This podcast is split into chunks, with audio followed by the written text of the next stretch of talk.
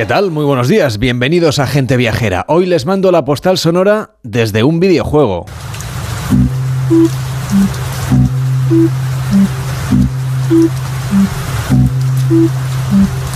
Este es el ambiente distendido que nos acoge hoy. Un hotel moderno, instalado en un edificio que fue la sede de una de las empresas tecnológicas que más han impactado en la cultura popular. En la ciudad de Kioto, en Japón, a finales del siglo XIX, una modesta factoría de naipes abría sus puertas. Producían cartas Karuta, un popular juego de mesa que en realidad en Japón son muchos juegos, como la baraja española, que bien puede servir para jugar a la brisca, al cinquillo, al burro o al siete y medio. Sus juegos, los japoneses, son algo más sofisticados, pero son igualmente populares. Bien, el negocio de las cartas les fue bastante bien, tanto que pronto ampliaron su catálogo con cartas coleccionables más occidentales. La entrada de capital y el desarrollo tecnológico de Japón tras la Segunda Guerra Mundial acercó a esta empresa a la industria de lo que hoy llamamos el entretenimiento digital. El mundo arcade estaba por conquistar y quienes entraron con fuerza fueron los japoneses de Nintendo, que habían tenido sus oficinas en este viejo edificio que hace unos meses ha reabierto como un hotel. Una construcción austera, austera por fuera, pero completamente remodelada por dentro también austera. Aunque aquí nació la empresa de Mario Bros, no hay ni rastro de todo aquello. Es más bien un simbolismo nostálgico de la semilla de la industria del videojuego. Aunque esta fue la antigua sede de la empresa, lo cierto es que sus trabajadores ya habían abandonado las instalaciones para cuando sacaron a la venta los primeros videojuegos populares. La mudanza de este edificio fue en 1959 y la primera versión del Donkey Kong el de la máquina de recreativos, no apareció hasta 1981. El gorila que atrapaba y lanzaba barriles de madera fue todo un éxito, no solo en Japón, sino especialmente en los Estados Unidos, lo que marcó la historia de la tecnología durante los últimos años del siglo XX. Desde el hotel Marufuko, la vieja sede de Nintendo en el distrito japonés de Shimoga Ward, en Kioto, les mando hoy la postal sonora de gente viajera.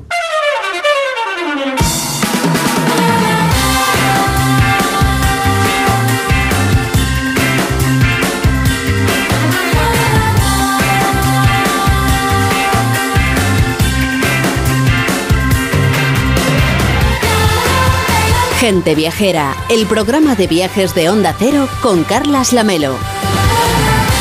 Y con Víctor Herranz. ¿Qué tal, Víctor? ¿Cómo estás? Muy buenos días. Muy buenos días, Carles. Ya saben los oyentes que estamos en onda ondacero.es barra gente viajera. y tienen todos los programas a la carta, los mejores reportajes, los contenidos más distinguidos para buscar sus próximas ideas para irse de viaje, no solamente ahora en vacaciones, sino durante todo el año. Pues bien, lo de las vacaciones, aunque nosotros hablamos de viajes todo el año, pues como viajamos tanto, pues está sobrevalorado, así que hemos decidido quedarnos aquí durante todo el mes de agosto, acabar el mes de julio y ya enlazar con la nueva temporada. ¿Qué te parece, Víctor? Te has quedado sin vacaciones, ahí te lo digo. Bueno, si es que como lo que has dicho, si es que como estamos todo el día viajando, pues realmente no se nota que haya un cambio de, vacaciones. Pero bueno, es verdad que la gente está de vacaciones mayoritariamente o se van a ir o acaban de regresar, así que les vamos a dar consejos para que puedan disfrutar de su periodo vacacional con absoluta seguridad, Víctor. Desde luego, y sobre todo sin prisa tampoco queriendo abarcar demasiadas cosas, tampoco pretendiendo que todo sea perfecto al final son vacaciones, hay que improvisar y hay que ir poco a poco y adaptándonos a cada situación, porque si no, al final acabamos con estrés, con complicaciones y, amargados. Pues antes de irnos de vacaciones deberíamos recordar algunas cosas muy básicas para cerrar las llaves de los servicios de agua y gas, dejar la nevera vacía,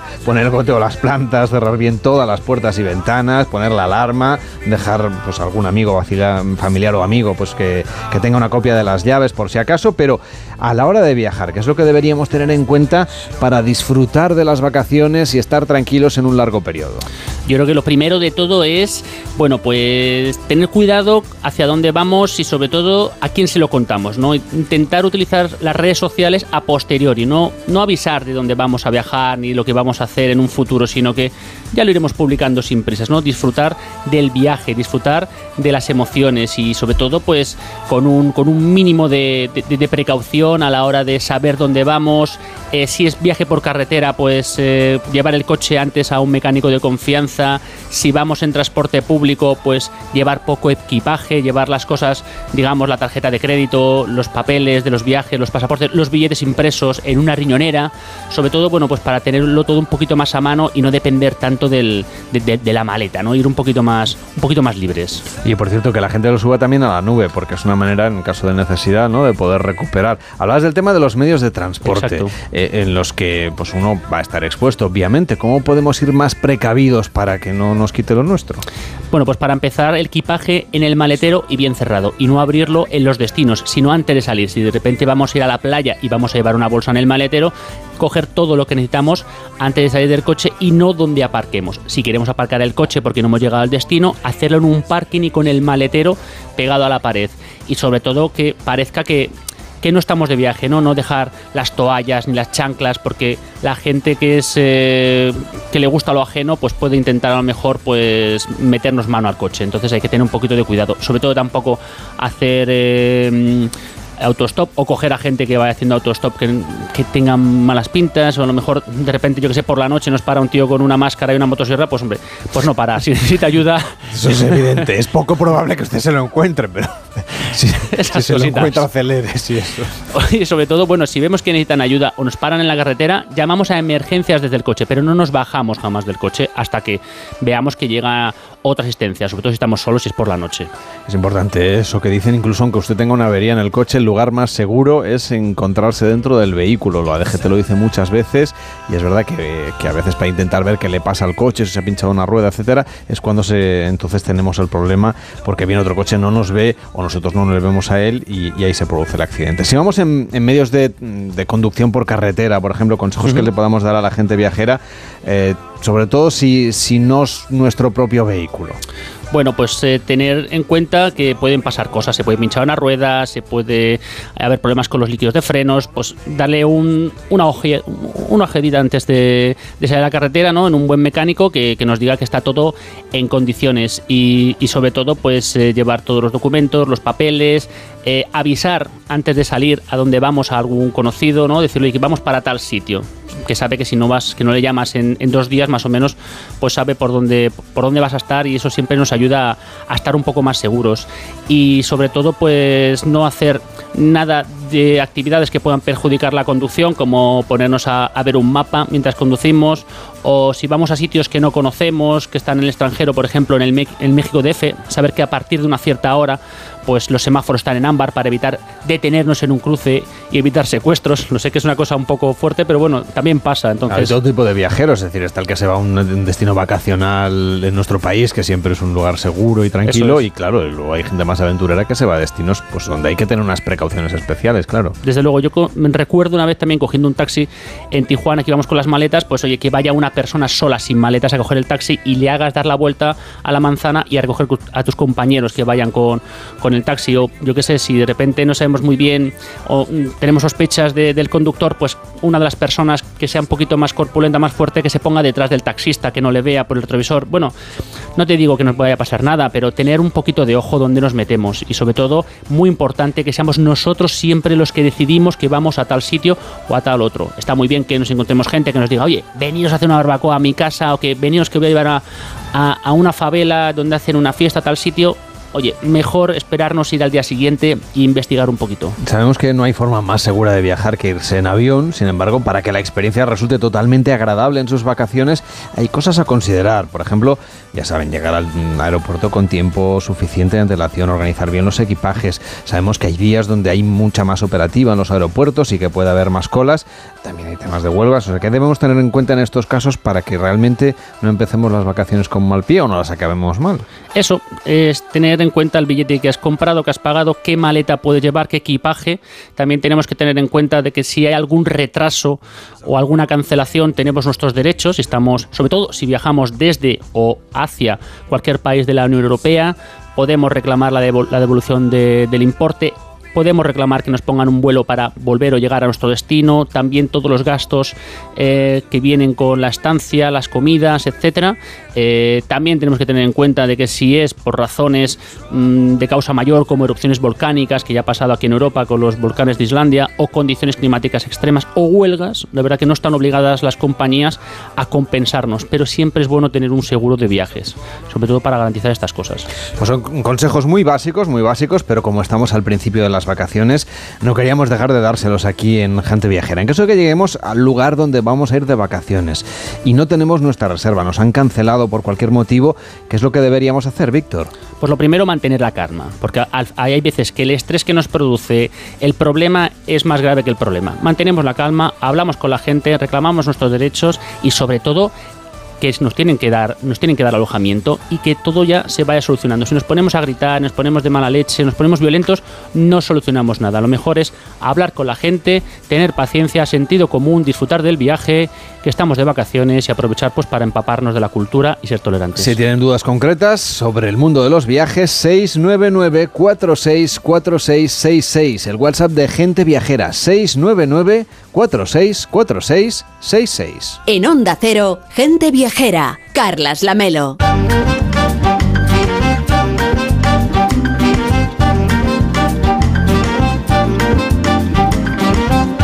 En busca de algunas de las playas más especiales de España, playas fronterizas para el verano o más bien justo junto a una frontera, de manera que desde el agua estemos viendo la costa de otro país. Y lo vamos a hacer durante este verano con Enrique Domínguez Uceta, que dice que los territorios fronterizos siempre tienen una personalidad especial y que vale la pena buscarlos y conocerlos. Hola Enrique, ¿cómo estás? Buenos días.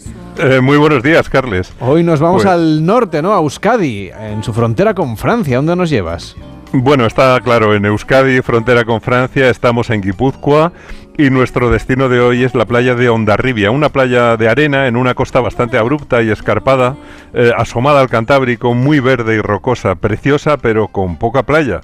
Aunque mm, cuando llegamos a Ondarribia, pues eso cambia y nos encontramos con la desembocadura del río Vidasoa, que viene desde Navarra para verter sus aguas en el Cantábrico al pie de las últimas estribaciones de los Pirineos, donde la cordillera se hunde en el mar y desaparece. Y ese río Vidasoa, que viene de recorrer el preciosísimo valle del Bastán Navarro, arrastra muchas tierras y arenas y de la misma manera que el río forma islas en su trayecto, pues las arenas acumuladas en la desembocadura forman playas a ambos lados del final de su cauce. El río es corto, viene de Navarra, pero entra en Guipúzcoa por Endarlaza y en su tramo final sirve de frontera entre Francia y España, hasta la misma bahía de Chingudi, que tiene en el lado de Francia la playa de Endaya y en nuestro lado la playa de Ondarribia, que son las dos poblaciones situadas en cada lado del río. Así que siguiendo nuestro plan, lo que tenemos que hacer al llegar a Ondarribia es ir a la playa, meternos en el agua y desde el agua podemos contemplar la costa de Ondarribia, pero dándonos media vuelta vemos esa bonita costa francesa que va girando lentamente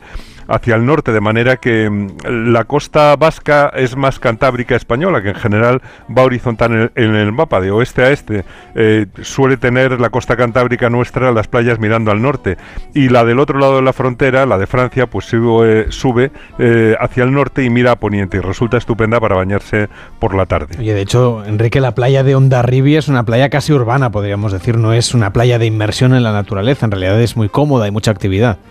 Sí, playa urbana muy del norte, con buena arena, con buenas instalaciones de duchas, de taquillas, de aparcamiento, de pago, por supuesto, bastante caro durante los meses de verano.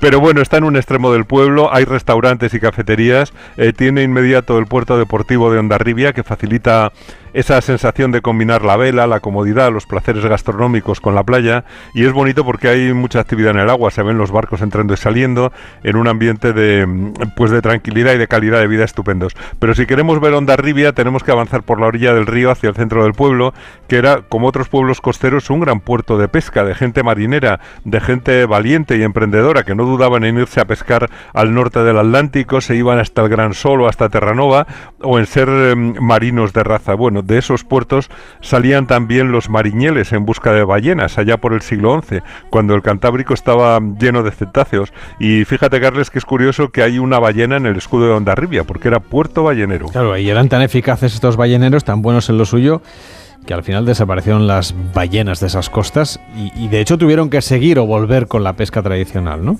Bueno, sí, con esos pescados maravillosos que llegan a la mesa de los restaurantes, pero es verdad que es gente muy luchadora, porque además su posición fronteriza también era complicada. De hecho, Ondarribia tiene un casco antiguo amurallado que guarda el famoso castillo de Carlos V, que es una mole, un mazacote de piedra, pero que ha sido felizmente reconvertido en parador nacional.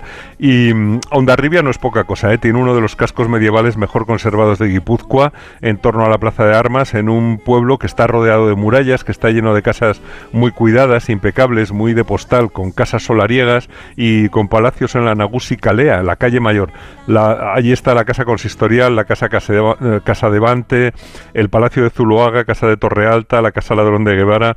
Bueno, es bonito pasear por el casco viejo, por las calles Pampinot, San Nicolás y tiendas, así que mm, hay que hacer un hueco en el tiempo de playa y pasear por el casco viejo. Pero también es una villa de pescadores, tiene hecho su propio puerto de pesca, no solamente el puerto deportivo, ¿verdad? Sí, bueno, y también es una gozada ver en la parte baja del pueblo las casas de los arranchales, de los pescadores muy coloridas. Ahí está el precioso barrio de la Marina, en la calle San Pedro, que tiene los balcones pintados de, colores vivos. Eh, dicen que era el color claro con el que pintaban los barcos, lo que sobraba lo aprovechaban para la casa, lo pintaron de verde, de rojo, de azul y, bueno, también es zona de bares, eh, de pinchos que están llenos de gente y de ambiente. Luego te puedes asomar a la bahía, en el Paseo Butrón, contemplando Francia al otro lado del río y hemos empezado en el casco histórico, hemos salido al barrio de la Marina, hemos llegado a la orilla del Vidasoa y, yo ahora lo que quiero es proponer un recorrido hasta el faro de Cabo Higuer, que son solamente 8 kilómetros siguiendo la costa hacia el norte. Enseguida pasamos el puerto deportivo con sus buenas instalaciones, a continuación está la playa de Ondarribia y si seguimos encontramos inmediatamente el puerto de pesca que sigue funcionando con el Club Náutico de Ondarribia y allí está la cofradía de mareantes de San Pedro. Eh, lo de mareantes yo creo que es un nombre muy bonito, se refiere a las personas que que, profesan o dominan el arte o la técnica de la navegación o a quienes comercian o trafican por mar. O sea que eso, eso eran los mareantes. Y en cuanto termina el puerto de pesca, pues aparece en la costa el castillo de San Telmo, que protegía la entrada desde el mar al puerto. Y si seguimos, llegamos a ese faro del Cabo Higuer eh, que señala y que marca pues la entrada en, en la en, en, el puerto y en la desembocadura del río. Y desde allí, pues se tiene una vista fantástica de ese gran espacio natural de la desembocadura del Vidasoa que rompe la costa rocosa para salir al mar acompañado por las playas de sus costados. Y, bueno, es muy bonito. Desde allí se ven los cambios de color del agua con las profundidades, esa mezcla de agua dulce y salada con el litoral francés perdiéndose en, la distancia. Pero hay otro sitio mejor para contemplar todo el entramado desde más arriba y es subiendo al monte que está justamente a espaldas de la población para llegar al santuario de Nuestra Señora de Guadalupe, que es un mirador formidable para ver toda esta suma de lo que, de lo que estoy contando, con el casco de Ondarribia a los pies, con Irún al lado, con Endaya al otro lado, la verdad es que la vista es magnífica y el lugar es muy, muy interesante. Y como dices, lo que está muy cerca de Ondarribia, Enrique, es la ciudad de Irún, que es casi una continuación, podríamos decir, en la orilla del Vidasoa.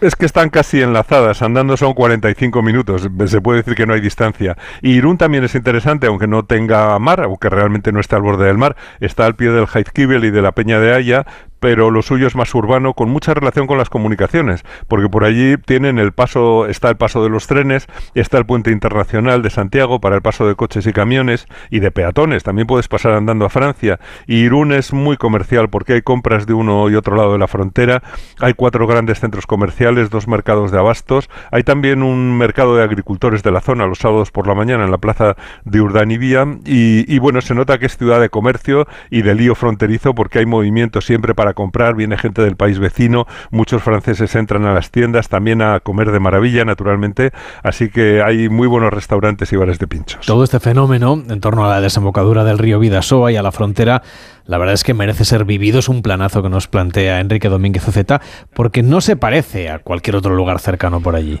Bueno, eso es lo que a mí me gusta de las fronteras, que suelen estar basadas en alguna circunstancia geográfica, en este caso, que es el sitio por el que el agua se abría paso para salir al Cantábrico. Em, eh, a veces hay algo que, utiliza ese accidente geográfico como el río, pero que al mismo tiempo que separa también une, porque esta es la zona donde cruzando el río es más fácil comunicarse con Francia. No hay montaña, no hay Pirineos, basta con cruzar un puente o cruzar en una barca.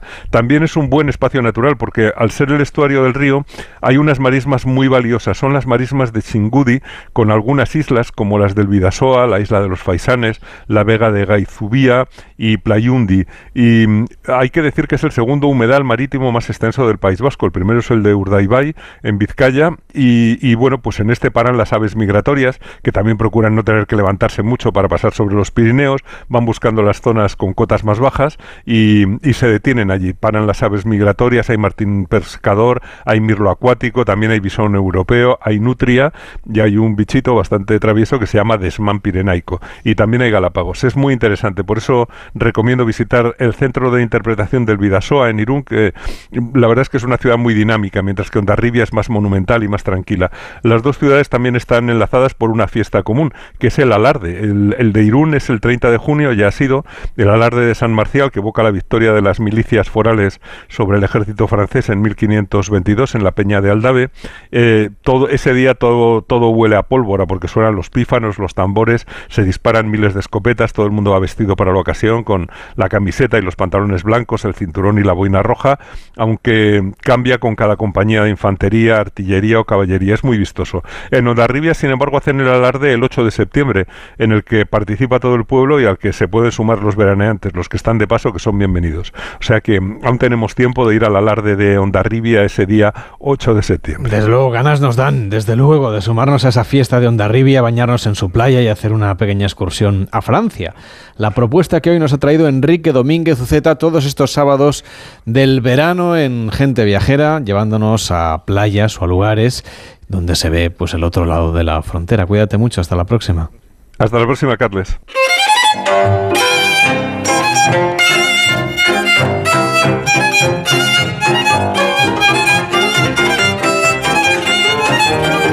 Vamos a ir de viaje a Rumanía, un país que destaca por sus grandes castillos, su ventana al Mar Negro y las regiones de Transilvania. Son las que conoce bien Cristian Calcisca, que es fundador y gerente de la agencia de viajes Santiago Tour Rumanía. ¿Qué tal? Buenos días. Buenos días. Vamos a empezar por Bucarest, que es una de las eh, capitales más importantes del continente y que bien merece una visita. ¿Qué podremos ver en la ciudad? Sí, eh, es una ciudad importante en toda Europa del Este, eh, una ciudad ecléctica, eh, estilo neoclásico francés, eh, varias iglesias del tiempo medieval, pero también eh, una importante herencia eh, de arquitectura socialista que se construyó dura- durante la época comunista. Y los castillos también, de los que hablaba yo, ¿no? Sí, eh, cerca de Bucarest em, hay dos castillos muy importantes. El castillo de Peles, que es una residencia real veraniega eh, en Sinaia, a unas dos horas desde la capital rumana. Y el castillo de Bran, a unas tres horas ya en Transilvania, eh, cerca de la ciudad de Brașov. El castillo de Bran se conoce en todo el mundo como el castillo de Drácula. Ahora vamos a hablar de la ruta de Drácula, pero todavía con los castillos. Otro que merece la pena una visita es el castillo de Corvinilor, que está entre uno de los 10 mejores castillos de cuento del mundo según la guía Lonely Planet. Sí, eh, es una ar- arquitectura impresionante y está de camino a una ciudad que es capital europea de la cultura este año, eh, Timișoara. Eh, entre Timișoara y Sibiu, a mitad del camino, en el eh, pueblo de Hunedoara, se encuentra el castillo de Corvinilor. Es una arquitectura mm, de sueño, es justo lo que alguien se puede imaginar cuando piensa en un castillo medieval en Transilvania. Ustedes también organizan esa ruta de Drácula de la que hablábamos. Ahora sí es uno de los atractivos no literarios, en este caso la, obra de Abraham Stoker, que nos lleva de viaje hasta este país. ¿Cómo podemos seguir esta ruta? ¿Qué es lo que vamos a ver? Sí, em, puede ser un viaje temático siguiendo los sitios relacionados a la figura de Drácula, o mejor dicho, al príncipe Vlad el Empalador Drácula, el que inspiró el personaje de novela, el que inspiró al novelista irlandés Bram Stoker.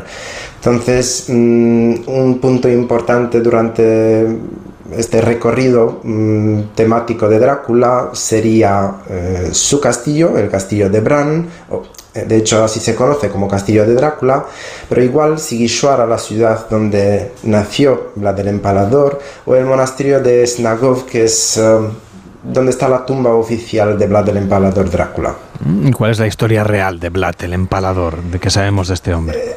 Eh, sí, em, príncipe de Valaquia. Em, durante su infancia y adolescencia, eh, con domicilio forzado en Turquía, eh, donde toma también una educación militar, amigo del, del mismo sultán, pero durante el tiempo que se vuelve en el, que sube al trono de Valaquia, se vuelve en su peor enemigo. Y entonces um, es cuando se gana el sobrenombre de El Empalador por el empalamiento, la única forma en la que daba muerte a sus uh, uh, enemigos. Y entonces um, su figura... Um, a, través de la imprenta um, aparecen muchos panfletos como uh, digamos mm, cambiando un poco la verdad, eh, la realidad histórica y volviéndole en una persona mala, en un malo dominado por el diablo, empalando a sus enemigos, pero también cometiendo muchas barbaridades. Y esta, esta figura de Drácula y los panfletos pues se dividen por, todo, por toda Europa y es posiblemente, probablemente, la principal fuente de inspiración para el novelista irlandés que crea la figura del conde, el conde Drácula, un personaje de libro y más tarde de cine. Empalar de todas maneras a los enemigos tampoco es que sea una cosa, en fin, es bastante sádico, aunque claro, tenemos que situarlo en el contexto de la época. Sí, en el contexto de la época, mm, él se gana este sobrenombre de empalador porque es la única forma en la que dio muerte a sus enemigos. Es eh, una condena que provoca una agonía bastante larga. Entonces, eh, em, se gana el sobrenombre del empalador y eh, más tarde mm, se conoce como Drácula. Cristian Calcisca, muchísimas gracias por acompañarnos, fundador y gerente de la agencia de viajes Santiago Tour, Rumanía. Que vaya muy bien, muy buenos días. Muy buenos días, gracias, muchas gracias. En Onda Cero, gente viajera, Carlas Lamelo. Es que me voy unos días y no me gusta nada que la casa esté vacía. Bueno, estará vacía, pero ahora se queda protegida. Mira, estos sensores en las puertas y ventanas nos avisan si alguien intenta entrar. Y en menos de 20 segundos actuamos y avisamos a la policía. O enviamos a un vigilante a ver que todo esté bien. Así que tú, tranquila. Estarás de vacaciones, pero nosotros siempre estamos ahí y sabemos cómo actuar. Este verano protege tu hogar frente a robos y ocupaciones con la alarma de Securitas Direct. Llama ahora al 900-272-272.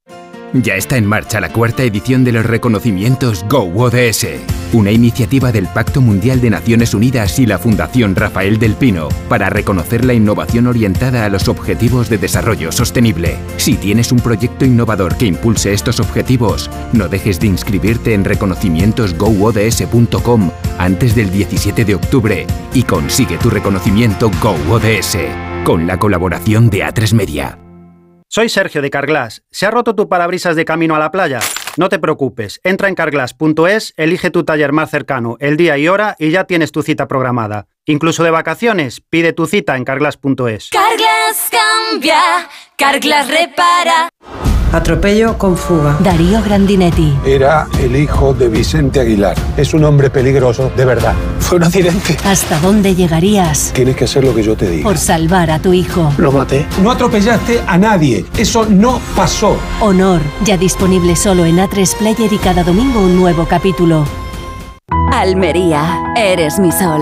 Sol que ilumina arena dorada y playas salvajes. Luz de cine, cielo estrellado, paisajes infinitos de color azul siquier. Eres vida, historia, arte y tradición. Almería, eres mi sol. El sol que necesito. Diputación de Almería y Costa de Almería. Mientras tú escuchas esto, Olga está corrigiendo unos exámenes. Roberto está preparándose un guion y Hugo está saliendo a entrenar. Y al mismo tiempo, todos están buscando la cura de la leucemia infantil. Porque todos los que colaboramos con la Fundación 1 entre 100.000 formamos parte del mayor equipo investigador del mundo. Súmate en 1 entre 100.000.org.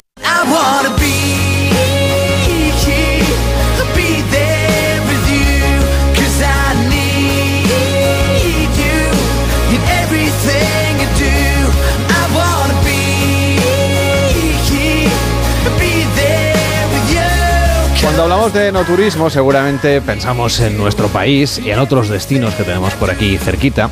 Pero ahora les vamos a proponer hacer enoturismo en Suiza. Porque allí también tienen no solamente muy buenos viñedos y muy buen vino, sino también castillos y bodegas hechas además por arquitectos internacionalmente reconocidos. Nos acompaña Elena Verstranger, que es la media manager de turismo de Suiza. ¿Cómo está? Buenos días.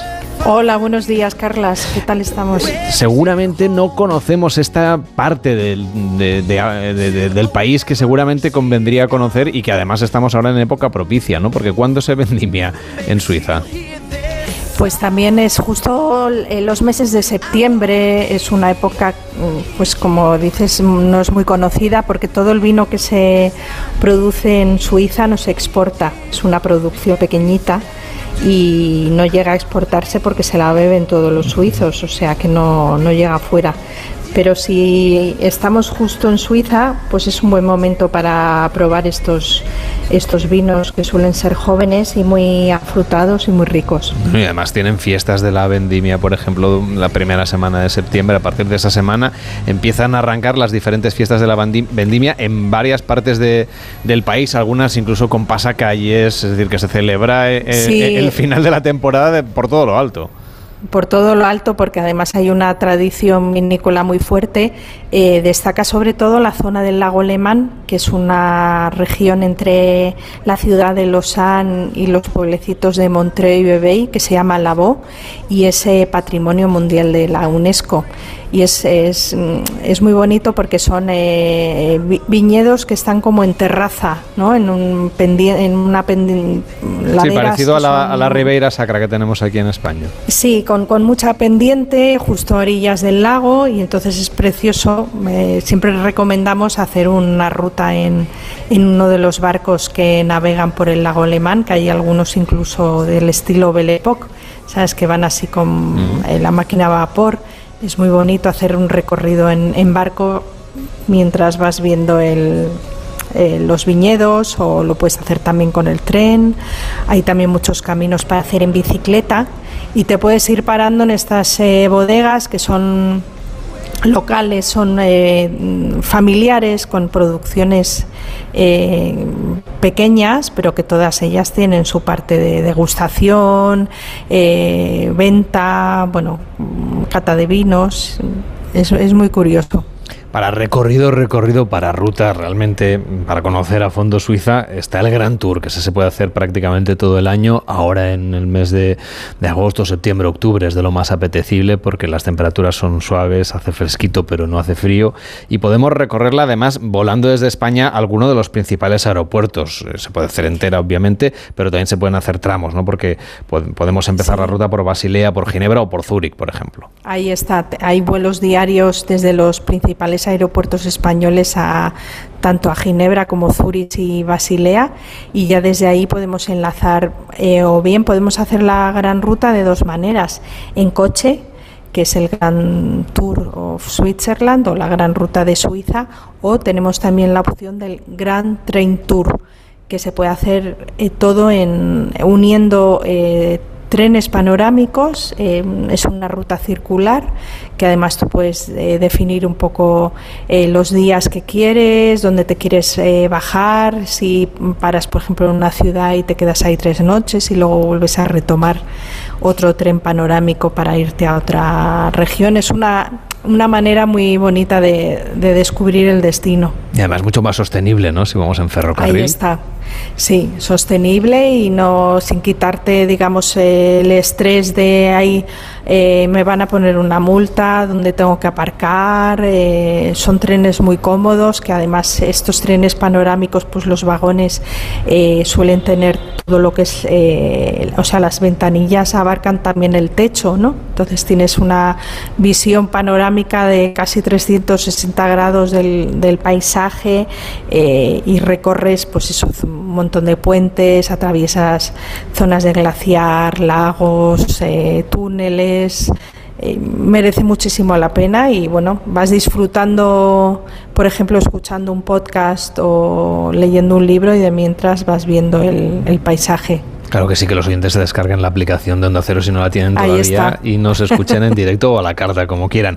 Por cierto, que, mm, que, si queremos hacer la ruta en coche y también estamos preocupados por la sostenibilidad, mm, Suiza ha hecho una apuesta por el vehículo eléctrico y de hecho se puede recorrer este Gran Tour, que son bastantes kilómetros, y repostando electrónicamente, es decir, recargando el coche, el vehículo cada vez que nos haga falta. Sí, eh, la ruta en, coche son un poquito más de 1.600 kilómetros y es la primera ruta a nivel nacional que está equipada eh, totalmente con cargas eléctricas. Entonces tenemos eh, más de 300 puntos de recarga eh, distribuidos a lo largo de toda la ruta, lo que hace que sea muy fácil viajar en coche o moto eléctrica y, disfrutar del paisaje.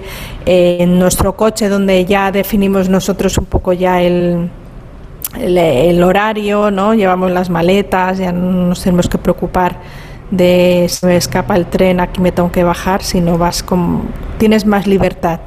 Y tenemos esta opción que sigue siendo igual de sostenible que viajar en, en, tren. Que por cierto que si queremos saborear los eh, ingredientes de la cocina del país y además no preocuparnos, existe la posibilidad de contratar lo que llamáis un Gran Tour Snack Box, que es como una especie de picnic, ¿no? Eh, con una cestita para poder saborear productos tradicionales de Suiza.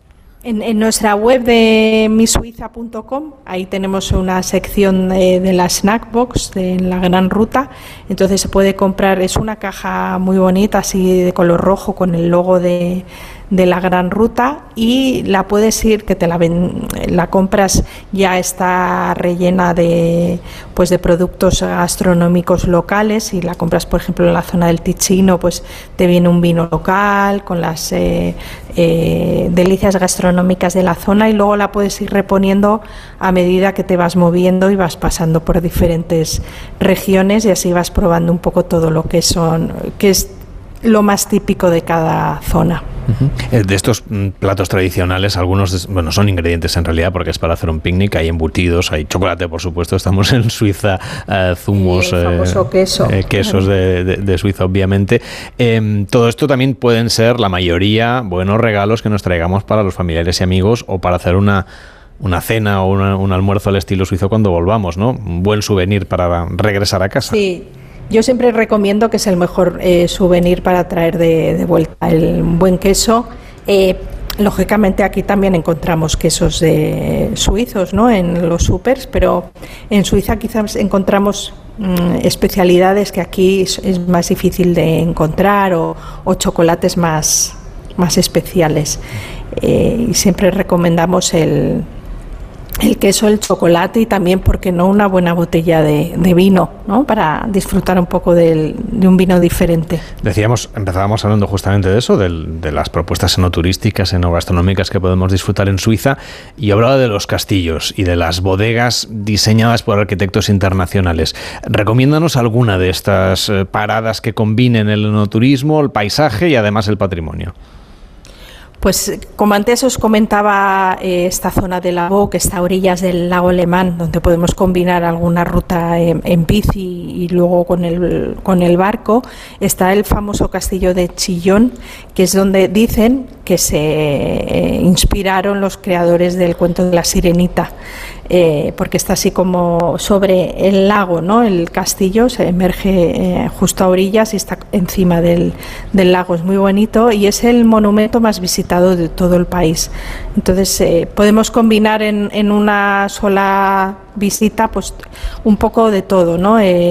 ruta en bici, cata de en, en, una bodega local, trayecto en barco para llegar al, castillo, porque además el castillo tiene justo al lado una parada de, del barco, eh, donde además podemos cargar la, bicicleta.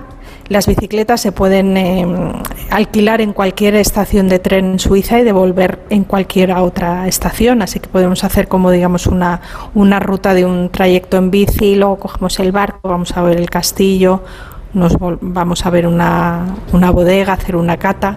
O sea, es un programa muy, muy completo. Elena Feltranger, muchísimas gracias por acompañarnos y por llevarnos con estas dos excusas o tres excusas que hemos elegido hoy, porque habría muchísimas más, de viaje a Suiza. Hasta la próxima. Buenos días. Venga, muchas gracias a vosotros. Buenos días. En Onda Cero, gente viajera Carlas Lamelo. Es que me voy unos días y no me gusta nada que la casa esté vacía. Bueno, estará vacía, pero ahora se queda protegida. Mira, estos sensores en las puertas y ventanas nos avisan si alguien intenta entrar. Y en menos de 20 segundos actuamos y avisamos a la policía. O enviamos a un vigilante a ver que todo esté bien. Así que tú, tranquila. Estarás de vacaciones, pero nosotros siempre estamos ahí y sabemos cómo actuar.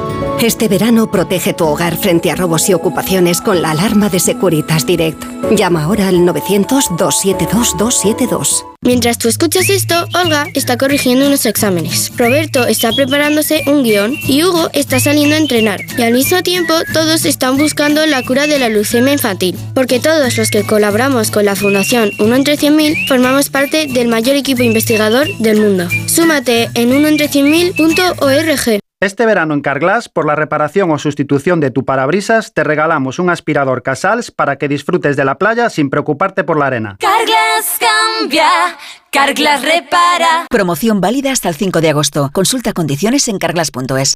Almería, eres mi sol. Sol que ilumina majestuosos pueblos y enigmáticos rincones. Sol que embellece monumentos y descubre tradiciones. Sol que enciende sabores únicos. Luz auténtica, única e inesperada. Eres historia, arte y pasión. Almería, eres mi sol. El sol que necesito. Diputación de Almería y Costa de Almería. Es que me voy unos días y no me gusta nada que la casa esté vacía. Bueno, estará vacía, pero ahora se queda protegida. Mira, estos sensores en las puertas y ventanas nos avisan si alguien intenta entrar. Y en menos de 20 segundos actuamos y avisamos a la policía. O enviamos a un vigilante a ver que todo esté bien. Así que tú, tranquila. Estarás de vacaciones, pero nosotros siempre estamos ahí y sabemos cómo actuar. Este verano protege tu hogar frente a robos y ocupaciones con la alarma de Securitas Direct. Llama ahora al 900-272-272. Ya está en marcha la cuarta edición de los reconocimientos Go ODS, una iniciativa del Pacto Mundial de Naciones Unidas y la Fundación Rafael del Pino para reconocer la innovación orientada a los objetivos de desarrollo sostenible. Si tienes un proyecto innovador que impulse estos objetivos, no dejes de inscribirte en reconocimientosgoods.com antes del 17 de octubre y consigue tu reconocimiento Go ODS con la colaboración de A3 Media.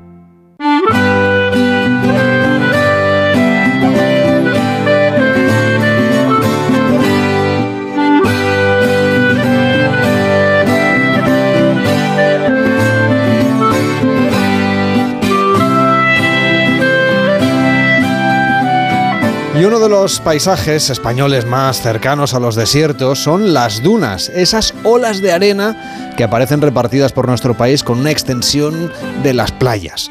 Raúl de Tapia, que es biólogo, ha recorrido en numerosas ocasiones esos parajes y ha descubierto la vida enorme que suelen acoger. Hola Raúl, ¿cómo estás? Buenos días. Bien, bien, encantado de hablar de lugares tan inhóspitos, ¿no? Como las dunas. Oye, ¿cómo puede ser que un escenario que es aparentemente tan vacío como las dunas, luego en realidad reúne tantísima diversidad. La vida se abre camino eh, y está especializada en, posarse allá donde exista un poco de agua y algo de, sustento. Y claro, eh, hay que poner siempre ejemplos ¿no? para demostrarlo. Y quizás uno sea la, las dunas de Maspalomas, ¿no? al sur de, la isla Gran Canaria, donde todo ese vacío de, de, arena va a tener motas verdes. Motas verdes debido a esas plantas que están adaptadas a vivir en estas circunstancias. Incluso le podemos poner nombre a ese verde que nos encontramos. Eh, ese verde allí es el balacón, que es un arbusto carnoso que cuento todo esto porque es el origen de, las propias dunas. Eh, este vegetal, este balacón, es el obstáculo a todos esos restos que el mar va depositando y el viento que va arrojando a la playa eh, cuando se forman las mareas vivas y que suponen eh, el detenimiento de, de, las arenas, la acumulación y el propio nacimiento de la propia duna.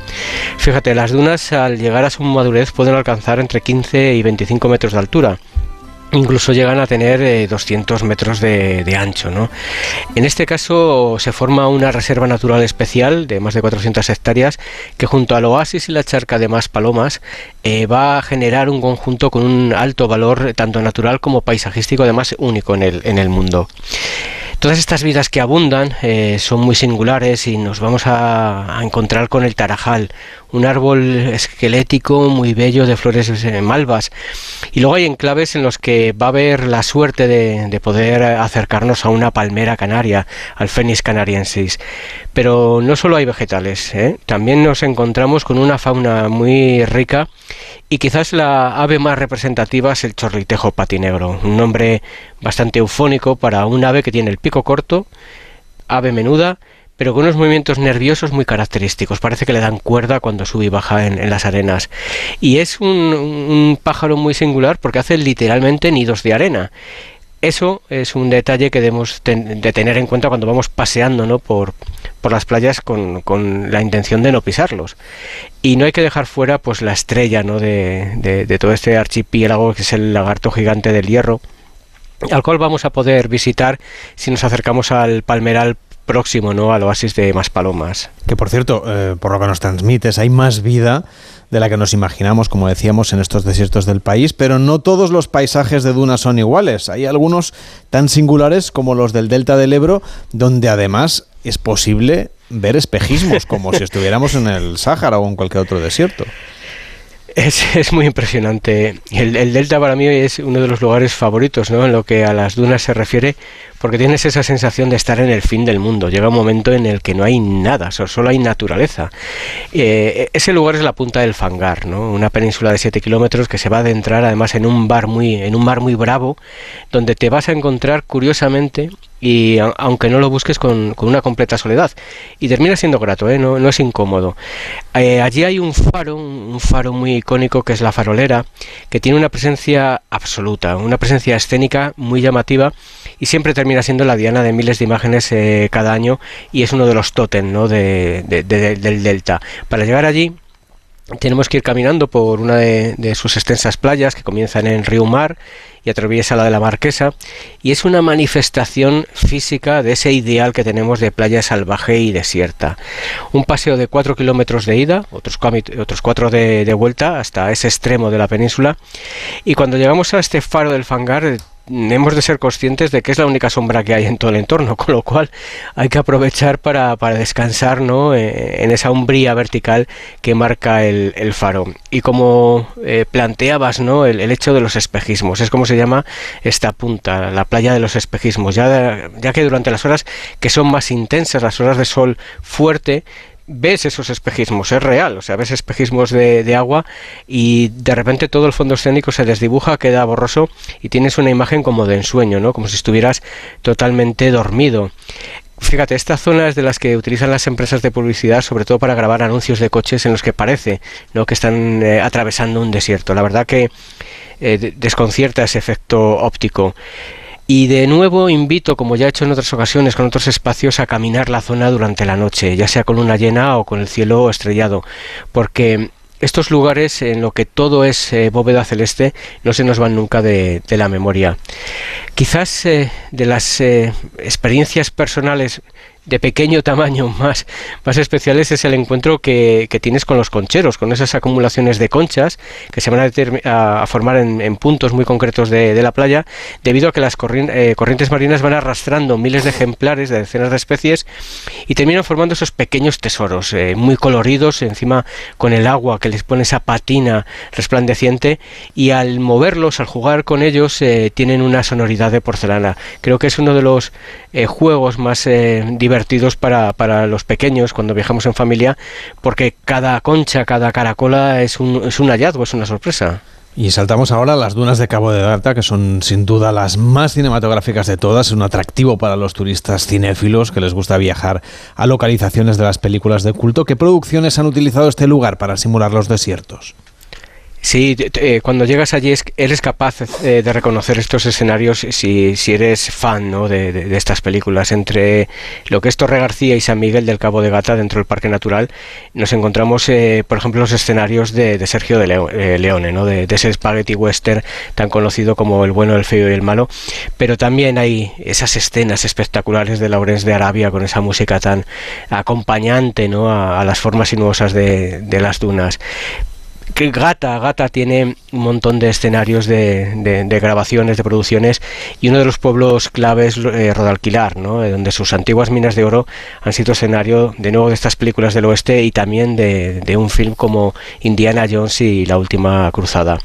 Si nos vamos eh, desplazando por este escenario desértico, vamos a encontrarnos con especies que reconocemos o interpretamos como lugar desértico, y una de, de estas especies vegetales es la pita, el ágave esa planta altiva que levanta una flor muy, muy elevada con hojas muy carnosas y que nos retrotrae a escenarios mexicanos porque es el lugar donde, donde tiene su origen. Y además se trata de una especie muy común en nuestras vidas, más de lo que nos creemos, porque de ella sostiene la cuerda pita, ¿no? esta cuerda que nos venden en las ferreterías y que todos hemos utilizado alguna vez para, para atar cualquier elemento o cualquier trasto. Y este lugar tan perdido, tan eh, eh, desconcertante, es el eh, espacio donde crecen las alcaparras silvestres. Y sí, tenemos flores y frutos, que es lo que nos, lo que nos comemos en los, en los encurtidos, ¿no? Arbusto espinoso, muy rastrero, y cuando nos comemos una alcaparra, lo que nos estamos comiendo son las flores, el botón floral, y cuando nos comemos un alcaparrón nos estamos comiendo los frutos. Así que yo le invito a, los oyentes a que cuando cojan una alcaparra, la abran eh, despacito con el cuchillo y el tenedor y se van a encontrar con una flor en su interior. De verdad que impresiona la primera vez que lo abres y dices, me estoy comiendo una flor. Mm, existen más espacios dunales en España, pero no debemos dejar fuera de estas propuestas las dunas del Parque Nacional de Doñana, que visitamos recientemente, como es habitual, con motivo de la celebración del Rocío, que tienen de especial desde un punto de vista biológico estas dunas que son tan espectaculares. La extensión, su extensión es descomunal, son muy impresionantes. Y encima en una extensión tan grande, claro, existe una capacidad eh, amplísima para acoger flora y fauna que está adaptada a vivir en este desierto, porque realmente termina siendo un desierto. Y encima las arenas de Doñana son muy especiales, es una arena muy fina, con una granulometría eh, minúscula y allí todo lo que pasa deja huella pese más o pese menos, con lo cual es tan fácil encontrar el rastro de un lice o de un meloncillo como el paso de un, de un lagarto, incluso de los escarabajos, que dejan unas marcas pautadas que son sus caligrafías personales, esas caligrafías en la, en la arena.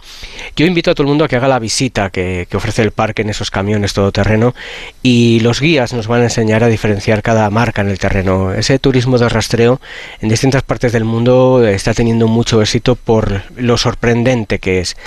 Pero bueno, este lugar lo que también nos eh, implica es el entender la fuerza de las dunas una fuerza que les lleva a ser capaces de cubrir bosques enteros, bosquetes enteros de pinos, que al final los cubren hasta la copa, los dejan completamente secos y una vez que ha pasado la duna, lo que queda es el esqueleto del árbol y da lugar a eso que llaman campos de cruces.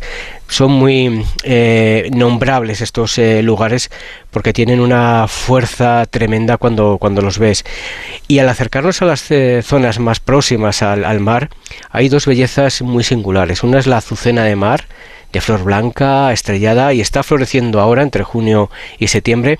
Y la segunda, que además forma parte de la gastronomía en ocasiones de, la zona, es la camarina, un matorral perfectamente diseñado por la naturaleza, con unos frutos blanquecinos, son grandes perlas, son comestibles, ciertamente dulces, y a toda la generación de pescadores y gentes de la zona de los marismeños les, ha servido y les sigue sirviendo para aliviar la sed. Como vemos, las dunas, eh, nuestros eh, desiertos, están repletos de vidas, eh, de relatos, y creo que son a tener muy en cuenta en nuestros viajes. Raúl de Tapia, un fuerte abrazo y disfruta de lo que queda del mes de agosto. Hasta la próxima. Un abrazo fuerte.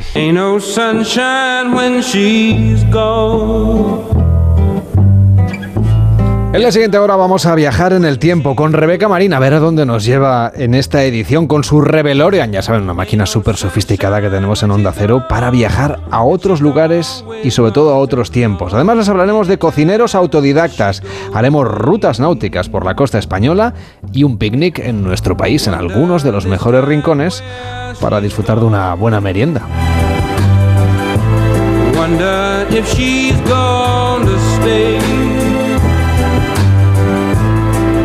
Sunshine when she's gone.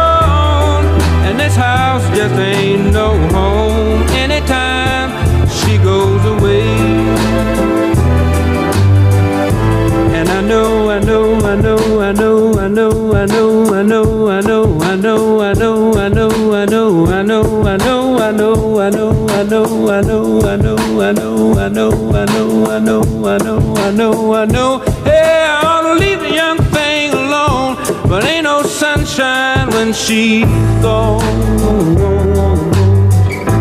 Ain't no sunshine when she's gone. Only darkness.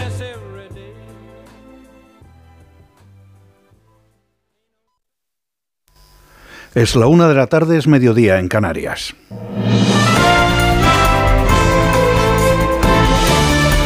Noticias en Onda Cero.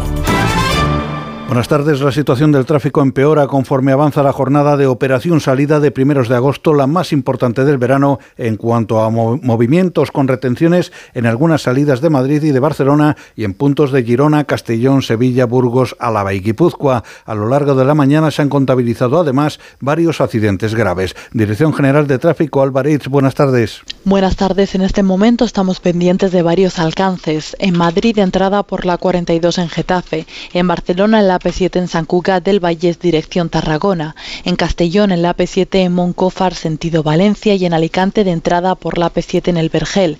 Más accidentes en Sevilla de salida por la 49 en Cueva del Aljarafe y en Valladolid en la A62 en Arroyo de la Encomienda sentido Salamanca. Complicaciones en Madrid de salida por la 1 en el entorno del circuito del Jarama y el Bellón, la 5 en Arroyo Molinos y la 6 en Las Rozas. Circulación lenta en el Levante. En Girona en la AP7 La Yonquera en ambos sentidos. En Barcelona en la P7 de salida por Granollers y Marturey. En Tarragona en la P7 en la Torre del Sol hacia Castellón y en Murcia en la 7 en Espinardo en ambas direcciones. Tráfico irregular en Andalucía. En Sevilla de salida por la 4 en Dos Hermanas y por la P4 en las Cabezas de San Juan y en Granada en la 44 en Durcal sentido Motril y dificultades en Castilla y León, en Burgos en la 1 en el Condado de Treviño y en la P1 en Pancorvo y Briviesca, todo hacia la capital burgalesa y en Zamora en la 52 en Lubián, dirección Orense. La portavoz de Esquerra Republicana de Cataluña, Raquel Sanz, ha explicado que su formación y Junts exploran todos los escenarios postelectorales con máxima generosidad y altura de miras tras los comicios del 23J y ha rechazado una repetición electoral. En una entrevista en el canal 324, Sanz ha, ha confirmado que su partido está manteniendo ya conversaciones con Junts en busca de una unidad estratégica ante una eventual investidura de Pedro Sánchez. Informa desde nuestra redacción en Barcelona, Laura Nicolás. La prioridad de Esquerra Republicana es no repetir elecciones, así lo ha anunciado su portavoz Raquel Sanz en una entrevista en el canal catalán 324. Sanz ha asegurado que están explorando todos los escenarios con máxima generosidad y eso incluye también seguir negociando con Junts. Estamos hablando con Junts, obviamente, no hemos dejado de hablar.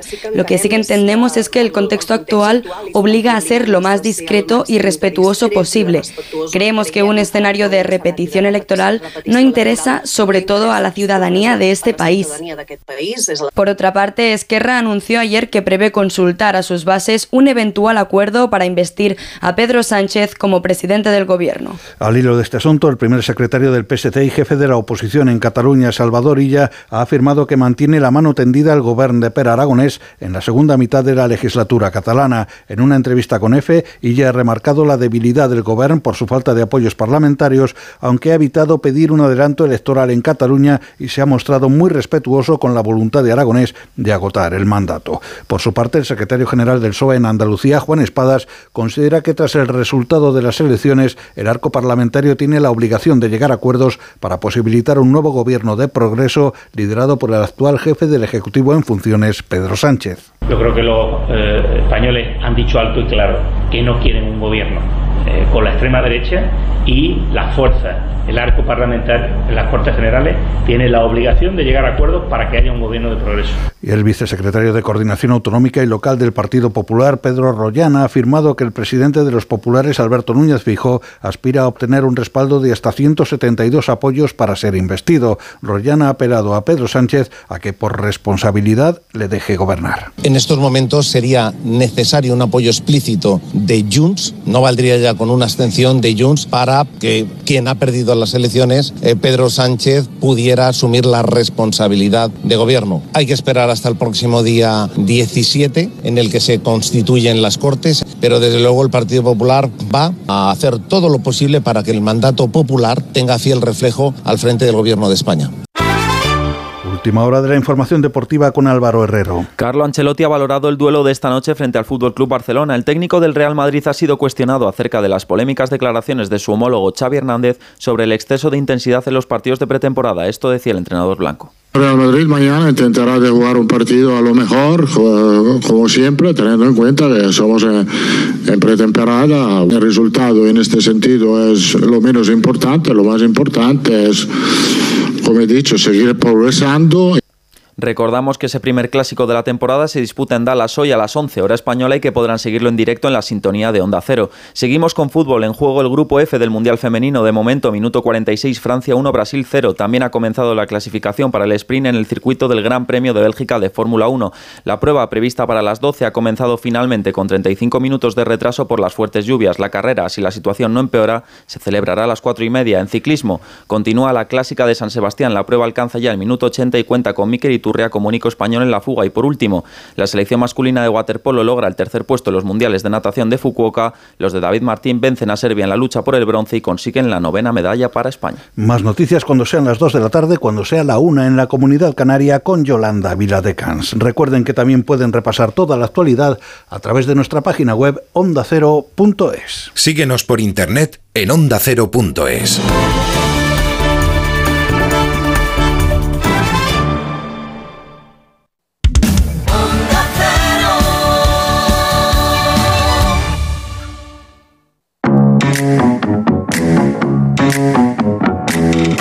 Música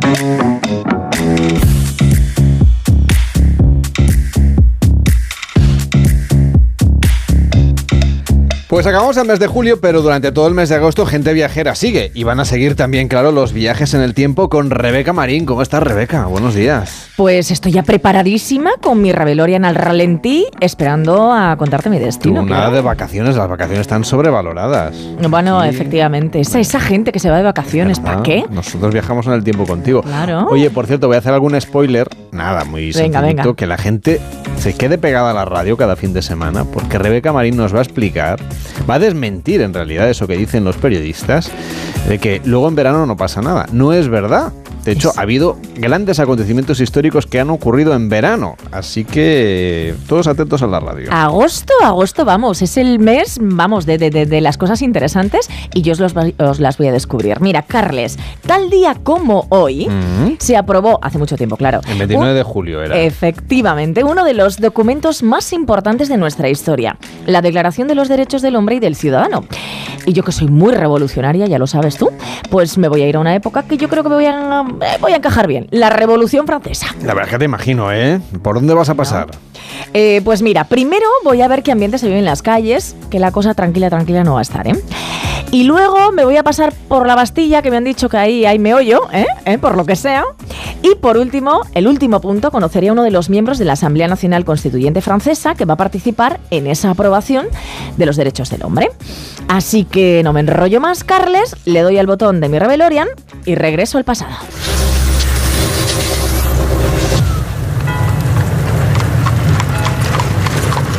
Uy, mira, acaba de pasar un carruaje, Carles. Eh, a ver, hay bullicio en las calles. ¡Uh! Bueno, que sí hay bullicio. Acabo- lo, lo acabaste. Madre Perdona mía. una cosa, pero no es un sitio idílico este donde Eh, estás. ¿eh? no, no, lo que Ponte pasa a que de- cubierto. Uf, pensaba yo que estaba más tranquilo, pero de eso nada, ¿eh? Mira, la cosa no está aquí demasiado bien, escucho tiros. A ver, pero también he elegido yo el destino. Pues eso, pues tranquilidad no venía yo. Mira, estoy a las afueras de París, año 1789. De hecho, a lo lejos estoy viendo mucho humo. Me encuentro en una zona, yo, yo te diría que es como la zona rural. Y eso que se está quemando a mí me da que es un palacio, la casa de un noble de la época, claro, claro, claro. En fin, date cuenta de que la población francesa creció de 18 millones en 1700 a 26 millones en el año en el que me encuentro, en el 89. Y París se convirtió en el estado más poblado de toda Europa. Alucina. Eh, de hecho, me estoy trasladando al centro, como puedo, no te engaño, porque, a ver, moverse por aquí tampoco es fácil. Eh, claro, es que, uff, uff, estoy oyendo altercados. Eh, eh, Liberté, claro, están diciendo, a ver, eh, eh, claro, son las revueltas. Hay gente que corre de un sitio a otro. Estoy viendo grupos de gente que están gritando y, y, bueno, y están persiguiendo hasta un sacerdote. Claro, imagínate en esta época los privilegios de la iglesia, uf, pues se, han esfumado. Eh, bueno, como te decía, un tercio de la población está desempleada. El precio de los alimentos carísimo, salarios bajos. En fin, que esto me suena un poquito a nuestra época, ¿eh? No te engaño. O sea, no, es no, no te iba a decir, ¿eh? han pasado unos cuantos siglos, pero hay cosas que siguen pasando. Vamos, o sea, no hay que irse muy en el tiempo, ¿eh? Deuda alta, impuestos, y al final, ¿quién los paga? Pues eso. Las clases bajas, eh, los que viven en zonas rurales, los pringaos, como yo, vamos. Bueno, pues que, eso, que los pringaos en esta época se han cansado de serlo y la burguesía del pueblo llano pues están rebelando contra los privilegiados, que en estos tiempos pues te puedes imaginar quiénes son, ¿no? La monarquía, que reinaba Luis XVI y María Antonieta, eh, la nobleza y el clero, básicamente, claro. Y todos bajo los principios, ya sabes, eso que estaban gritando ahí de fondo, liberté, fraternité, igualité. Eh, aunque muy fraternal esto, pues yo no lo veo. Eh, claro, es lo que tienen las revoluciones. Por cierto, estas revueltas que estoy viviendo aquí ahora mismo se van a extender por todo el territorio como la pólvora y habrá quema incluso de títulos nobiliarios, claro. Te iba a decir que, no sé, me tienes un poco preocupado. Resguárdate en algún edificio de la ciudad, ¿no? Eh, a ver, a ver, estoy en la ciudad, pero, pero te digo, bueno, estás oyendo los gritos, Sí, sí, ¿no? sí. Te- me intento ir por otras calles que no haya Sí, tanto, ve pero con es que- cuidado, no sé. No, tampoco hace falta que te pongas ahí en el meollo, nos lo No, puedes no, contar no, no. igual. No, no, no te lo puedo contar igual. Ve. Uh, mira, mira, mira. Madre de Dios. Hay que estar en el meollo para contar bien las cosas como buena periodista y me encuentro en la Bastilla que es el auténtico meollo, vamos, o sea, nunca mejor dicho. Eh, que me gusta a mí una movida. Efectivamente, estoy en la toma de esta prisión que sabes que representaba el poder de la monarquía, ¿no? Eh, ah, uh, madre de Dios, ah, me ha pasado un tiro, pero, pero a unos centímetros. A ver, me voy a resguardar, ¿vale? Porque eso tiene mala pinta. ponte ahí en, no sé, en algún Sí. zaguán, algún sitio. Eh, eh, mira, hay un, a- hay un carromato aquí, me voy a poner detrás. Los revolucionarios están desatados. Dentro, eh, ya sabes que solamente hay siete prisioneros. Pero claro, el símbolo de, de- de- de invadir la, la Bastilla es mucho mayor, porque es derrocar el antiguo régimen y el absolutismo de la monarquía. Y además, bueno, yo te diría que esto supuso el arranque real de la Revolución Francesa. Ay, Dios mío, ay, Dios mío, no sabes lo que estoy viendo de lejos. Bueno, eh, en uno de esos tiros creo que han matado al alcalde de París, bueno, a ver, en esta época no era alcalde, porque, bueno, pero el que gobernaba, vamos, porque el alcalde será un poquito después. Y no sé si describirte esto que estoy viendo, pero acaban de decapitarle y exhibir su cabeza en una pica. Mira, yo no puedo mirar esto, no puedo mirarlo. Eh, qué fuertes serán los franceses, pero claro, es que las revoluciones son así, o eso morir de hambre, que es lo que les pasaba. Bueno, en este momento, esto de la cabecita, ¿vale? Se va a convertir en una costumbre francesa. Mira que yo soy más de otras como la del croissant, pero no. ¿Eh? ¿Eh? Mucho Bueno, más agradable, por mucho, mucho mejor por la mañana. Pero bueno, sí, que empezaron a decapitar y a mostrar las cabezas en una pica. Será, bueno, más normal de los que a mí me gustaría. Mira, yo me voy a morir, me muevo de aquí, me muevo de aquí. Uy, mira. Está pasando un carruaje, ¿eh? ¿Lo oyes? Y creo, va, va toda mecha, creo que son nobles, que huyen de la revolución en otros países, claro, viendo lo que les espera. Esto lo están haciendo muchos, no te engaño. Y además se les llama los emigrados. Por cierto, Carles, no son los únicos que huyen, porque estoy viendo a un sacerdote corriendo desesperado, y más le vale. Porque date cuenta que la iglesia controlaba el 10% de las propiedades, diezmos, impuestos de toda Francia. Y tras la revolución, pues los curas se convirtieron en trabajadores del Estado. Eliminaron toda su autoridad. eh, claro, y, no les dejaron quedarse con todos los impuestos de las cosechas. Les retiraron, digamos, todos los privilegios.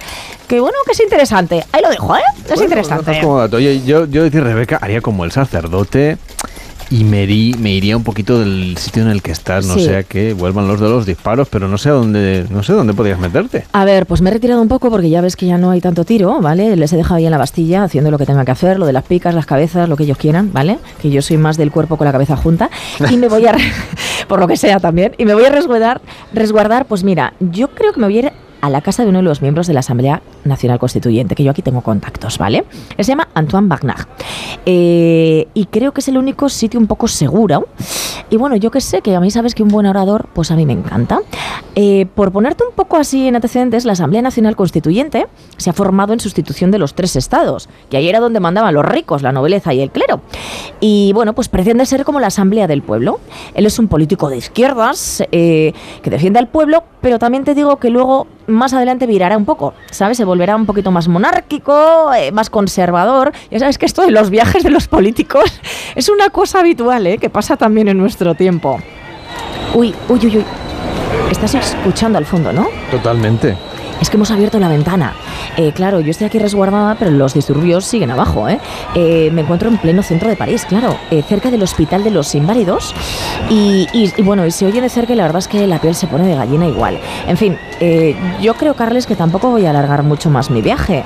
Eh, yo creo que me voy a quedar a tomar un café con él, que me cuente lo que se está cociendo, que aquí hay información privilegiada y a mí esto me gusta. Porque en solo unos días, como tú bien decías, el 26 de agosto de 1789, la Asamblea proclamará la Declaración de los Derechos del Hombre y del Ciudadano, que servirá pues para la declaración posterior de las Naciones Unidas, ¿no? Oye, pero te voy a aportar un último dato, de estos que me gustan a mí, ¿vale? Y que son un poquito puntillosos. Solo tres días después de esta declaración, en plena Revolución Francesa, la escritora Olympe Dugas eh, proclamará la Declaración de los Derechos de la Mujer. Porque claro, mucha revolución, Carles, mucha revolución, mucha libertad, mucha fraternité, pero los derechos solamente eran del hombre, ¿eh? Claro, poca egalité. Exacto, olvide- egalité. Se les olvidó un poquito. Bueno, me quedo un poco más tranquilo con, con tu último destino, que estés ahí en, la- en- en ese lugar así un poco más resguardado. Y cuídate, por favor, vuelve sana y salva, que te necesito todo el mes de agosto para seguir viajando en el tiempo. Y a ustedes ya saben, hoy si quisieran visitar la Bastilla, es imposible, claro, porque la Asamblea Nacional la destruyó por completo, pero sí pueden admirar el obelisco de la plaza que dio nombre a esta prisión, la de la Plaza de la Bastilla, pero que no es esa época. Bueno, y la reina María Antonieta tampoco les voy a dar ninguna novedad, no sobrevivió a la guillotina, pero sí el Palacio de Versalles, donde residió, que por cierto hoy es uno de los lugares más visitados de Francia, un país al que hemos ido su Revolución Francesa, con Rebeca Marín. Cuídate mucho y hasta la próxima semana. Viva la revolución, ¿vale, Carles? Así me despido. hasta la próxima. Carlas Lamelo, gente viajera.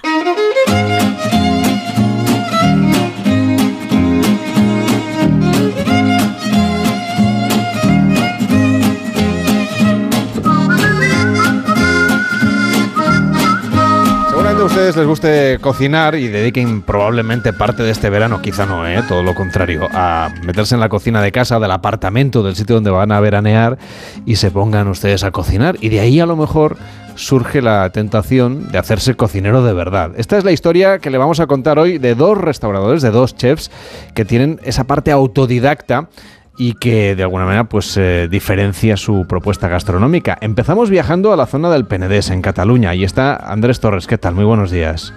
¿Qué tal? Buenos días. Del restaurante Casanova. Tú en realidad eres periodista. ¿Cómo acabaste siendo chef? Bueno, pues el mundo de la gastronomía siempre me ha gustado. Siempre he cocinado de pequeñito y, y es una cosa que me, me resulta muy interesante. Siempre estar comiendo en torno a una mesa con amigos y con familia y poder hablar y conversar de todo. Es decir, lo llevo siempre de toda la vida dentro de mí.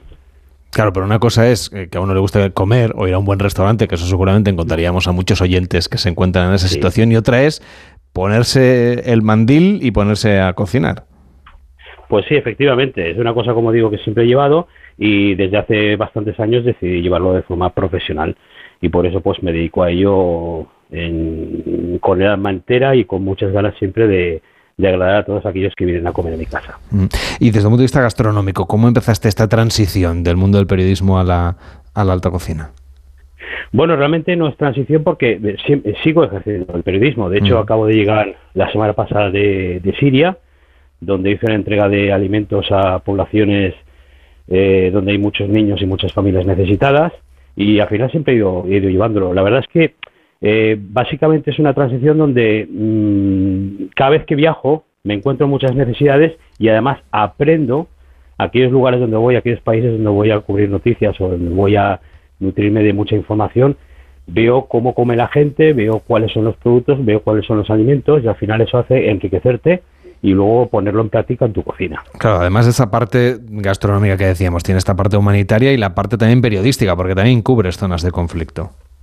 Sí, sí, el- bueno, por ejemplo, en la, en la guerra de Ucrania he estado ya seis veces, eh, llegando a la zona de Gerson para entregar alimentos y ropa, luego he construido un búnker para 1.500 niños en una escuela, hemos estado entregando también eh, generadores de plantas de luz eh, para hospitales y bueno, se ha ido haciendo un montón de cosas donde, donde hace falta.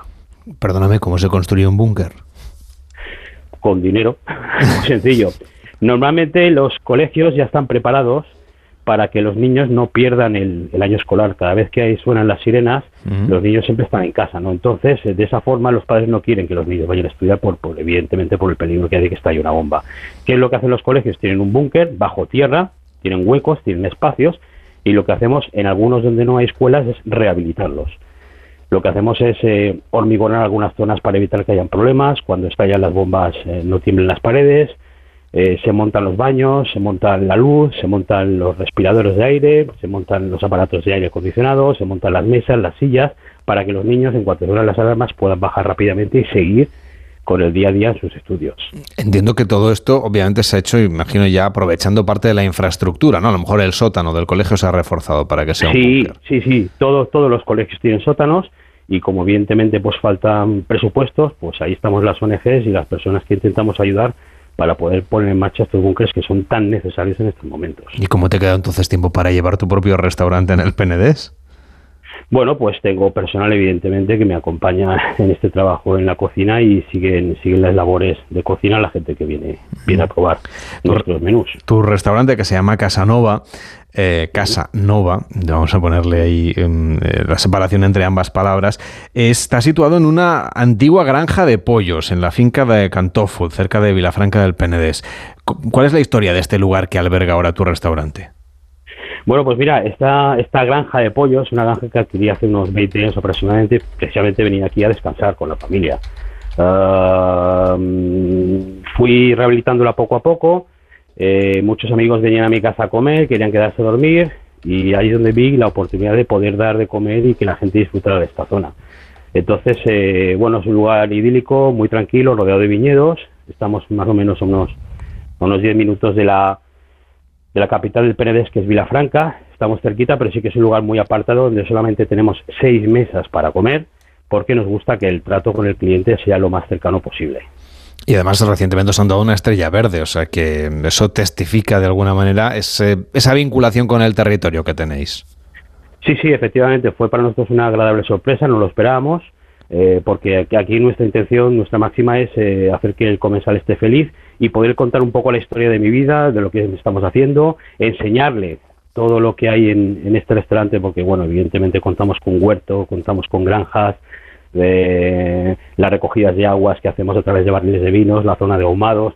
Nos gusta contar toda la historia que hay en torno a esta finca, ¿no? Porque es básicamente la experiencia de muchas cosas que yo he vivido a nivel personal en los viajes que he hecho. Bueno, todavía tiene una parte de granja, ¿no? Porque me parece que los huevos que utilizáis son de las gallinas que están allí con vosotros.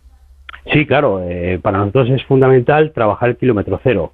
Es prácticamente imposible que sea al 100%, porque te mentiría si te dijera que sí, pero sí que alcanzamos un 80%, 85% de efectividad en el tema del kilómetro cero. Es decir, nuestras propias gallinas, todo lo que sobra a nivel de vegetales de, de la cocina, hacemos que sea el alimento fundamental de estas gallinas y luego, evidentemente, pues en la yema de los huevos pues se, nota, se nota la calidad. Y hacéis vuestro propio vinagre. Tú estás tú, el café que traes tú de tus viajes, ¿de dónde lo traes? ¿De Sí. qué países? Sí, el café sobre todo básicamente lo traigo de Colombia, porque, bueno, de hecho mi organización de ayuda humanitaria lleva 30 años trabajando allí en, en Colombia, en la zona de guerrilla, en Tumaco, en, en la frontera con Ecuador, y evidentemente pues con contactos con amigos y con gente que conoces a lo largo de estos años de trabajo, hace que tengas la posibilidad de conectar con gente que trabaja en el mundo cafetero y me traigo los sacos de café. Aquí lo que hacemos es tostarlo, porque siempre he dicho yo que en un restaurante lo último que te queda, por muy bien que comas, es el café, es lo último que te llevas a la boca y o te vas, ¿no? Y siempre me ha gustado que ese detalle sea el importante, por lo tanto traemos el café en grano verde, luego lo tostamos aquí, le damos el punto de acidez necesario en función del- de la comida que ha comido el comensal y bueno, y se van contentos. Fíjate que hemos hablado del café, hemos hablado del vinagre que elaboráis, hemos hablado de los huevos, pero ¿qué es lo que se come en este restaurante Casanova? Bueno, pues eh, ¿qué es lo que se come? Pues eh, platos diversos. Por ejemplo, hay entrantes que hacemos que tienen que ver con toda la huerta. Por ejemplo, pues hacemos eh, gominolas de calabacín, eh, que en este caso lo re- rebozamos con su propia piel. Hacemos también eh, pieles de cebolla rellenas con, crema de cebolla de la huerta. Hacemos evidentemente la parte de la yema de huevo con una parmentier, con, un bizcocho de temacha, con un aire de queso parmesano. Las costillas de cordero, de, de precisamente los pastores que llevan aquí las ovejas y los corderos en la zona, que los ahumamos en barrica de vino. Eh, un montón de cosas, incluso, por ejemplo, la merluza, que lo que hacemos es, eh, la trabajamos al vapor con pieles de limón. Añadimos también hojas de parra de los viñedos que rellenamos con sobrasada o con miel de las propias abejas que nosotros tenemos aquí. Un montón de cosas que tienen que ver con, con la tierra, con la esencia y sobre todo con la experiencia que yo he vivido con comunidades, por ejemplo, con la, la experiencia que tuve con las comunidades indígenas en el altiplano peruano, con los quechos de Aymaras, donde a mí me ofrecían patatas para comer, que me parecía algo muy sencillo, pero sí que es cierto que nosotros aquí no la tenemos en cuenta y para ellos es un producto muy importante a la hora de comer, a la hora de tener alimentación para los niños, las familias. Yo esa patata lo que hago es rebozarla con especias que encuentro en un bosque, eh, las pego con la misma clara de huevo, las horneo y luego la gente lo que hace es partirlas con las manos, encuentra en su interior la patata caliente y aromatizada para comer con una mantequilla además que hacemos nosotros y ahumamos con sarmientos de los viñedos. Otro chef que también es autodidacta es Jorge Lozano. ¿Qué tal? Muy buenos días. Muy buenas. Tú estás en Salamanca, tienes el restaurante Tapas 2.0, también el 3.0. Digamos que el, el negocio se va haciendo mayor, va creciendo. Y además es mítica tu, tu tortilla de 2022. A ver, cuéntanos, eh, ¿cuál es la historia que hay detrás de esta tortilla? Bueno, eh, os tengo que decir que ya la empresa ya ha crecido y ya tenemos otro restaurante que, que se llama Portal del Lino. Exactamente, en la calle San Juan de la Cruz número 6, en Salamanca. Y la historia de la tortilla es que el año pasado, en el. Bueno, hace ya 5 o 6 años competimos en el Campeonato Nacional de Tortillas y el año pasado pues, nos dieron el premio de la mejor tortilla de Salamanca, en el concurso que se hace aquí en, en Salamanca. Pues secretos pocos, buena materia prima, patata buena, cebolla buena y huevos buenos. O sea, y luego, pues oye, la, la mano de los cocineros que, que siempre la dejan clavada. De- Decíamos que tú también eres autodidacta, que te has ido formando a ti mismo. Sí. Eh, yo estaba en segundo de magisterio y, bueno, los veranos los aprovechaba pues para, para buscar trabajo y poder pagarme la matrícula del año que siguiente y, un año pues me fui a, a hacer la temporada a los Pirineos de Lleida y allí me puse a fregar platos y bueno, pues me, me entró el gusanillo y dejé la carrera y me dediqué a la cocina directamente. Y de ahí a tener ahora mismo tres restaurantes en Salamanca, el Tapas 2.0, el 3.0 y este portal del lino que también es una novedad que creo que tiene una propuesta diferente, ¿no? De, de los dos tapas que tienes abiertos. Sí, los dos tapas son algo más informal, basado en el concepto tapa de toda la vida, pero elaborado al momento, con bueno, algún toque de actualidad. Y, y Portal de Lino pues es un restaurante un poco más gastronómico, más pensado en la tranquilidad, en el sosiego, en que la gente venga a estar tranquila. Y, y al tener el mercado de abastos, el mercado central de Salamanca al lado del restaurante, pues nos nutrimos mucho de eso, de, lo que hay de temporada, de lo que hay en el mercado esos días y vamos cambiando la carta pues en función de, de lo que va entrando en, en el mercado. Hablando de otro de los clásicos del tapeo, por ejemplo, las patatas bravas, ¿cómo las preparáis vosotros? Pues nosotros al final las patatas bravas es, es uno de los platos más demandados junto con las croquetas y las patatas eh, pues las hacemos en dos cocciones, una primera cocción para dejarlas tiernas y luego una segunda cocción a, bastante temperatura para que crujan en el exterior y luego estén tiernas dentro. Luego las ponemos con dos salsas, una alioli que hacemos nosotros y una salsa brava a base de, pimentón, caldo de cocido y, y guindilla. Y ese cambio del magisterio al mundo de la cocina, mm, ¿en algún momento te planteas, no sé, piensas, "Eh, quizá debería haberme hecho maestro finalmente? Hombre, a veces, a veces te lo planteas, pero la verdad que yo no, no me puedo arrepentir absolutamente de nada. O sea, me va bien, estoy contento con lo que hago, me gusta lo que hago y, y tampoco me arrepiento, la verdad. ¿Que ¿Podría haber vivido mejor? Pues a lo mejor sí, pero eso no se sabe nunca. O sea, que yo no me no soy de los que se arrepienta de las cosas que, que hagas. Te puedes arrepentir de lo que no haces, pero de lo que haces no te puedes arrepentir. Buena filosofía. A- Andrés, eh, ¿qué es más dura, la, la vida del cooperante, la vida del periodista o la vida del chef? Bueno, más o menos igual, igual está todo, porque eh, evidentemente el índice de peligrosidad cuando viaja a uno de los países en conflicto, pues evidentemente es mucho mayor. Pero al final trabajar en la cocina, pues también tiene su riesgo, ¿no? Sobre todo hacer que, que la gente esté contenta con lo que hacemos en cocina y, y conseguir llevar, sobre todo tener la exigencia y el nivel que pretendemos para que, que el personal que venga pues esté satisfecho. Andrés Torres, que es cooperante, que es periodista y que también es chef de este restaurante Casanova. Hasta la próxima, que vaya bien, buenos días. Muchísimas gracias, buenos días. Y Jorge Lozano del Gastrobar Tapas 2.0, el 3.0 y el portal del Lino, los tres en Salamanca. Hasta la próxima, que vaya bien. Muchas gracias, hasta luego. Carlas Lamelo, gente viajera. Este verano empápate de los contenidos de AmiBox. Y diviértete mientras pescas los mejores trucos para gestionar la información que recibes, creas y compartes. Ponte en forma para crear tus propios contenidos de manera segura. Ya sabes. Con algunas de las caras más conocidas de las redes y de la tele. Buen rollo. Encuentra todos los vídeos en atresamibox.org. Y para los más pequeños, AmiBox Kids. ¡No te lo pierdas! AmiBox.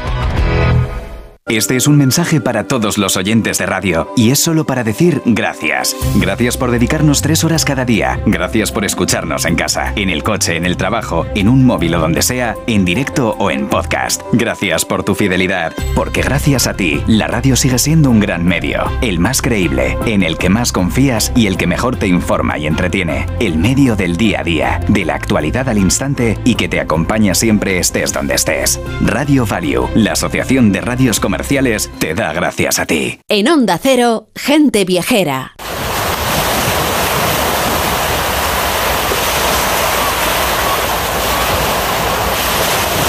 Ahora nos vamos a ir a navegar con Eva Miquel, que nos va a trazar algunas de las rutas o puntos para disfrutar de las actividades náuticas en España, que es una cosa que cada vez está más de moda. ¿Qué tal, Eva? ¿Cómo estás? Muy buenos días. Hola, muy buenos días, Carlas. Pues muy bien. ¿Dónde te pillamos? ¿Cómo va a ser tu verano marinero? Pues sí, ya sabes que a mí me gusta pasarlo, pasarlo en el agüita. Eh, bueno, pues estoy, me gusta mucho pasar unos días eh, de vacaciones, ya sabes, haciendo travesías, eh, navegando y explorando, pues oye, pues los innumerables puertos deportivos a los que disponemos en nuestras costas, que muchos, la verdad, que hay que reconocer que tienen unos servicios fantásticos. Así que ahora mismo me pillas a la Costa Brava. Ah, qué bien. Por cierto, para que la gente esté atenta, puede haber cambios respecto a veranos anteriores por la situación de sequía. Aunque estemos en el mar y el agua abunde en el mar, los puertos tienen algunos, ¿eh? o sea que la gente lo consulte. Hay algunas restricciones, ¿verdad?, a la hora de baldear. Pues eh, sí, no todos los puertos, ni, eh, pero yo lo que recomendamos siempre desde aquí, Carlas, que antes eh, de, de reservar una noche o dos noches o lo que sea en un puerto, se informen eh, absolutamente de todo y ya de paso este año que lo pregunten, aún así, aunque hay alguno que tenga algún tipo de restricción, siempre te dejan dos o tres momentos al día en los que puedas llenar el depósito de agua de la embarcación y baldear el barco pues, a través de otro tipo de depósitos y hombre, que no te estés allí pues 15 minutos con la manguera regando, ¿sabes? O sea que que seamos todos un poquito cuidadosos, pero esto, eh, cada puerto tiene sus indicaciones que en cuanto llegas, pues te las hacen saber. Vamos a adentrarnos un poco en las rutas diferentes que podemos disfrutar a lo largo de nuestras costas. Es evidente que la, extensión de la costa española entre la península y las islas es enorme. No vamos a poder recomendar todos los sitios, pero sí algunos, ¿eh? para que la gente viajera se acerque. Así que, no sé, haznos algún... ¿Cómo has hecho tu selección de lugares por los que vamos a pasar? Pues, hombre, he aprovechado que estaba por aquí estos días también, Carlas, para empezar eh, pues, eh, por la Costa Brava. Te digo que no es fácil porque en España tenemos una infinidad de opciones, como has dicho, a lo largo de nuestro territorio absolutamente inmensa, ¿no? Pero bueno, ya que estamos aquí, vamos a empezar por la Costa Brava, donde además tenemos una costa agreste, con unas calas maravillosas en las que fondear, con unos puntos de atraque cada muy poquitas millas y con lugares maravillosos para comer o sitios donde te llevan los arroces en Zodiacs eh, directamente pues a la embarcación, ¿no? Y si me permites, Carlas, pues oye, voy a hablar eh, de lo que para mí es uno de los paraísos más preservados de nuestro litoral. De, litoral perdona. Me refiero al Cabo de Creos. Es una zona mucho más tranquila que otras para quienes buscan una naturaleza imbatible y unos fondeos realmente mágicos. Para ello, eh, si alguien decide alquilar, por ejemplo, una embarcación en Blanes, que es uno de los primeros puntos de la Costa Brava, como bien sabes, o bien ir en su propio barco, pues eh, te puedes dirigir hacia el norte, ir disfrutando de unas calas de ensueño y hacer una parada, por ejemplo, técnica en Tosa de Mar, ¿no? Que tienes una extensión de boyas donde te puedes amarrar y unas zodiacs pues te van a recoger para llevarte hasta la orilla y así pues puedes aprovechar, degustar la cocina local en alguno de sus restaurantes. Si quieres dormir tranquilamente ya en un puerto, avanzas unas eh, millas y eh, puedes ir hasta San Feliu de Guíxols, por ejemplo. Pasas allí la noche y en el mismo club náutico hay un Nomo japonés. Aquí, eh, Nomo es, un, es, una cadena de restaurantes japoneses que muchos uh -huh. oyentes conocerán, que está ubicado con unas vistas increíbles sobre la bahía. O el Tinglado, que es otro restaurantito ubicado en el mismo puerto, donde pues, eh, puedes degustar algo muy típico de la zona, por ejemplo, como unos sonsus. Sonsus, para aquellos que no sean de la zona, son unos pescaditos como muy pequeñitos, un poco más grandes que el chanquete, muy propios de esta época y muy apreciados en esta parte de la Costa Brava. Y ya, si les da tiempo, pues oye, acudir a alguno de los conciertos del Festival de Portaferrada, eh, que, dura, que dura además eh, mes y pico. ¿no? A partir de ahí eh, me enfilaría hacia la Estartit, pasando por Palamós, obviamente, y algunas calas míticas como Salgué, que para que nuestros oyentes hagan una idea, figura siempre en todos los listados como una de las calas más bonitas de España. Y ya en el Estartit hay que amarrarse sin duda alguna alguna de las boyas frente a las Islas Medas, cuyos fondos marinos están protegidos, como bien sabéis, son un auténtico despliegue de belleza y fauna marina. Y ahí Eva, es donde comenzaría esa ruta, ¿no? Hacia el Cabo de Creus. Exacto. O sea, de allí, del Estartí, pues ya enfilamos a, la escala, por ejemplo. Que además, oye, si tenemos tiempo, eh, podemos eh, degustar sus clásicas anchoas o incluso visitar alguno de sus locales, ¿no? Donde los envasan y es, eh, es, es, bien curioso, ¿no?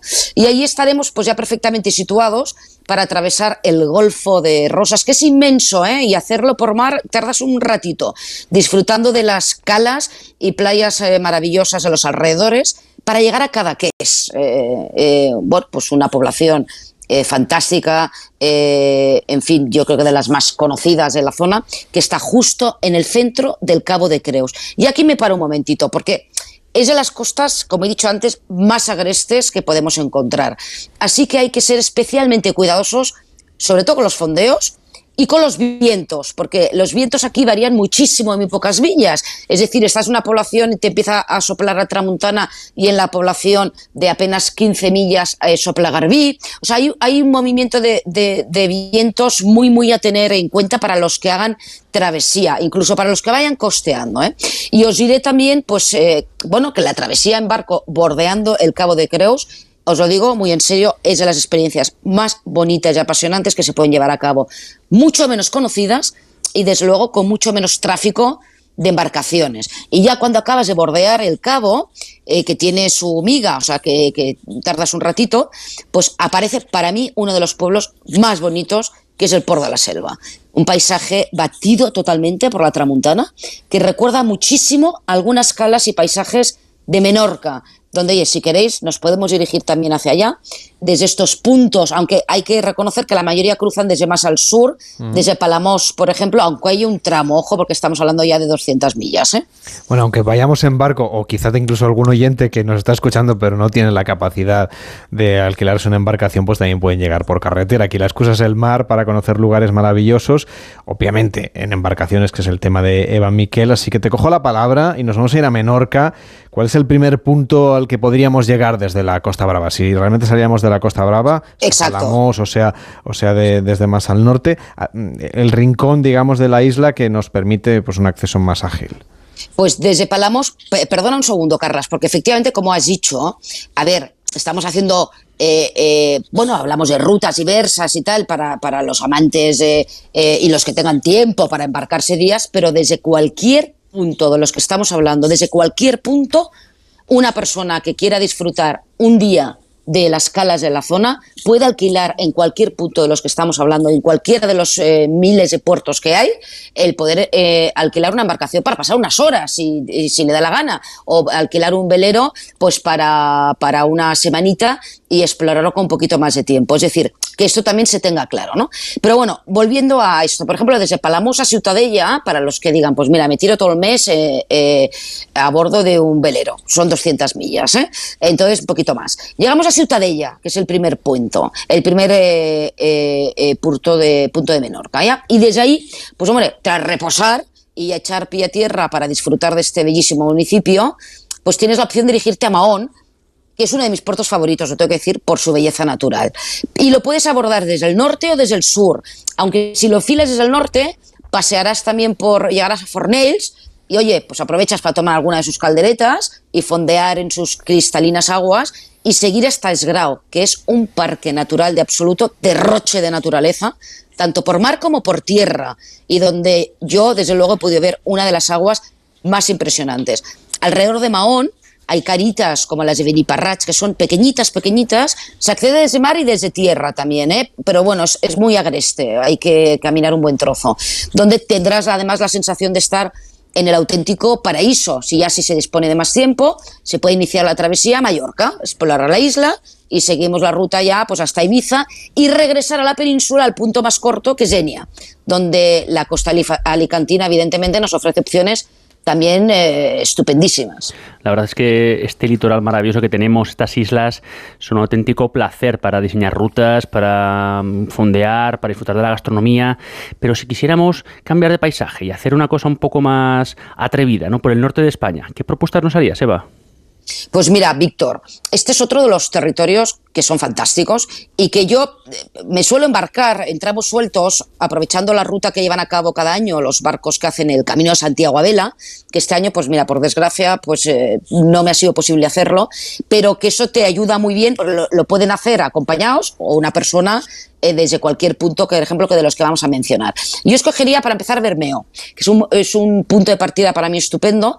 Es un pueblo atunero, por excelencia, es un pueblo maravilloso, donde podemos encontrar unas rutas de una belleza imbatible, doblando el cabo de Machichaco y atravesando San Juan de Gaztelugache que es uno de los parajes más espectaculares que podemos encontrar y que algunos oyentes reconocerán por ser uno de los escenarios de rodaje de Juego de Tronos. Eh, si seguimos a través desde el mar es una cosa impresionante, desde tierra también, pero desde el mar bordeando toda esa zona, de verdad que te mm, pasas co- te dejas eh, con la boca abierta, te quedas. Si seguimos con la travesía, ya llegamos a la zona cántabra, ¿eh? en diferentes puntos, llegamos a Santander y diferentes puntos de la zona cántabra, así como la asturiana, y llegar y posar un poquito en Galicia, donde tenemos también infinidad de opciones para quedarnos el tiempo del que, del que dispongamos. No puedo dejar de comentar una de las experiencias eh, más bonitas que he podido tener a bordo de un velero, y es el paso por el archipiélago de los Farallones, justo enfrente de San Ciprián si disponemos también un poquito de tiempo, bajaría hacia Muxía y los pueblos de alrededor y adentrarnos pues en las rías de Pontevedra para poder eh, recargar pilas. Por ejemplo, el restaurante del Faro de Ons, que es un espectáculo, porque allí paras, o sea, vas a, te puedes eh, eh, fondear, ahí te puedes atracar para ir al, al restaurante, allí se sirve pulpo y percebes, vas a eso. Y te vas a disfrutar de la magnífica puesta de sol y a disgustar el producto pues eh, de la tierra, ¿no? La verdad es que podríamos estar horas y horas, tenemos unas rutas maravillosas en España que no se acaban. Y yo, sinceramente, hay que decir que somos unos auténticos privilegiados y me alegro infinito que cada año vaya creciendo el número de aficionados a la náutica que descubran una manera diferente de viajar por nuestro increíble litoral. Eso sin hablar hoy de las opciones también estupendas, ojo, que nos ofrece Andalucía, y ojo también a las Islas Canarias, que a veces en materia náutica se olvidan, más allá de cuando hablamos de, de los puntos que aprovechan eh, grupos de veleros para cruzar hacia el Caribe, y son una auténtica gozada, o sea, fondear por las islitas, ¿no? Y oye, si quieres, Carlas, también podríamos, no sé si te parece, eh, pedir a los oyentes incluso que nos Claro, que compartan rutas, cosas, ¿no? claro, los oyentes marineros o que les guste el mar, 699-464666, el WhatsApp de gente viajera, 699-464666. Rutas marineras por una parte de nuestro país, pero como tenemos toda la nueva temporada por delante, Eva, ya iremos recalando los puertos, que tenemos Claro. un montón y un montón de opciones.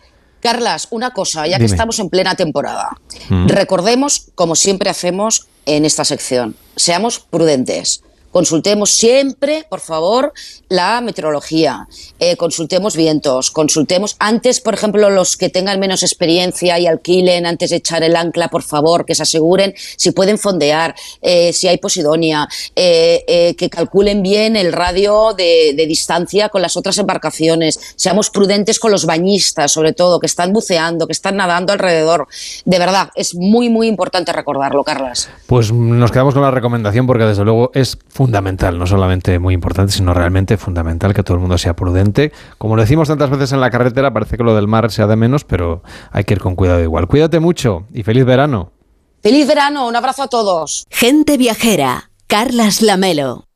Onda Cero, Madrid. Las impresionantes vistas del valle desde la cima del Montarto. Pedaleo en familia por los pueblos a través del Camín Reiau.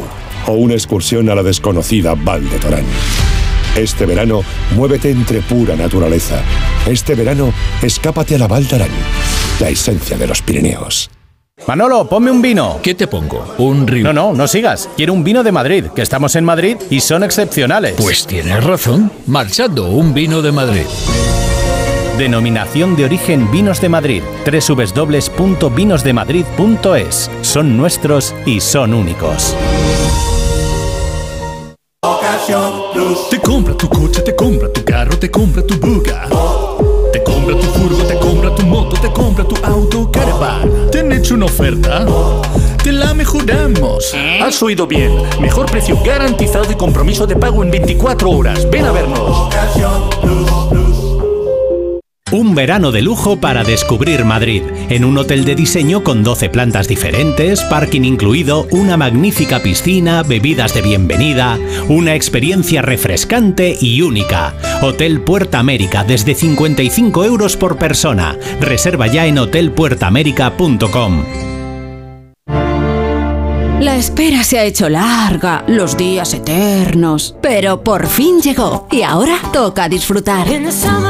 Días de verano, de planes, descanso, ocio y diversión. Hagas lo que hagas, te acompañamos. Este verano, Onda Cero va contigo, con una programación variada y entretenida que te hará olvidar las altas temperaturas, debates de interés, las voces de la actualidad, cultura e historia, viajes y deporte, y como siempre, el mejor humor. Este verano, Onda Cero. Tu radio. Carlas Lamelo, gente viajera.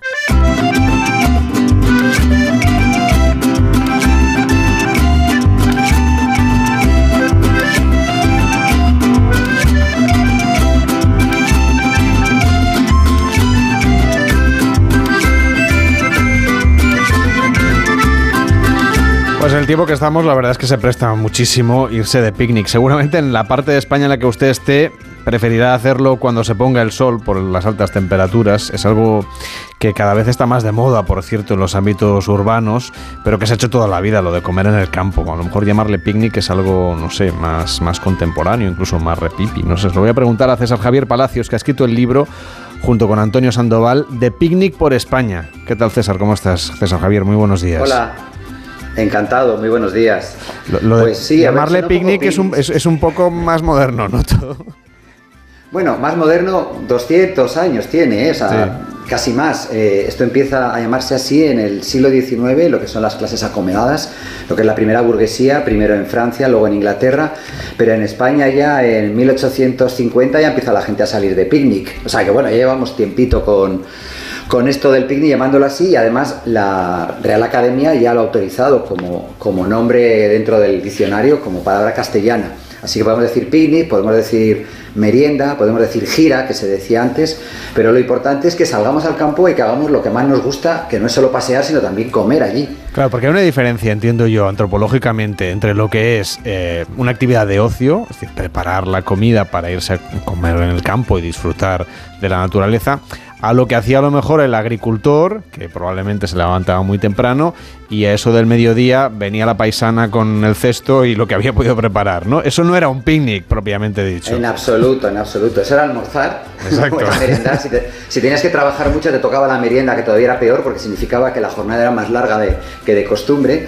Pero cuando hablamos de picnic, estamos hablando de algo, por supuesto, que ya es de, digamos, de relax, por eso decíamos que lo inventó la burguesía, que tenía tiempo libre. Son los que tenían tiempo libre, siguen teniéndolo. Y siguen teniéndolo. Ahora a nosotros nos toca por lo menos 20, 30 días al, al año, no a todos, por supuesto.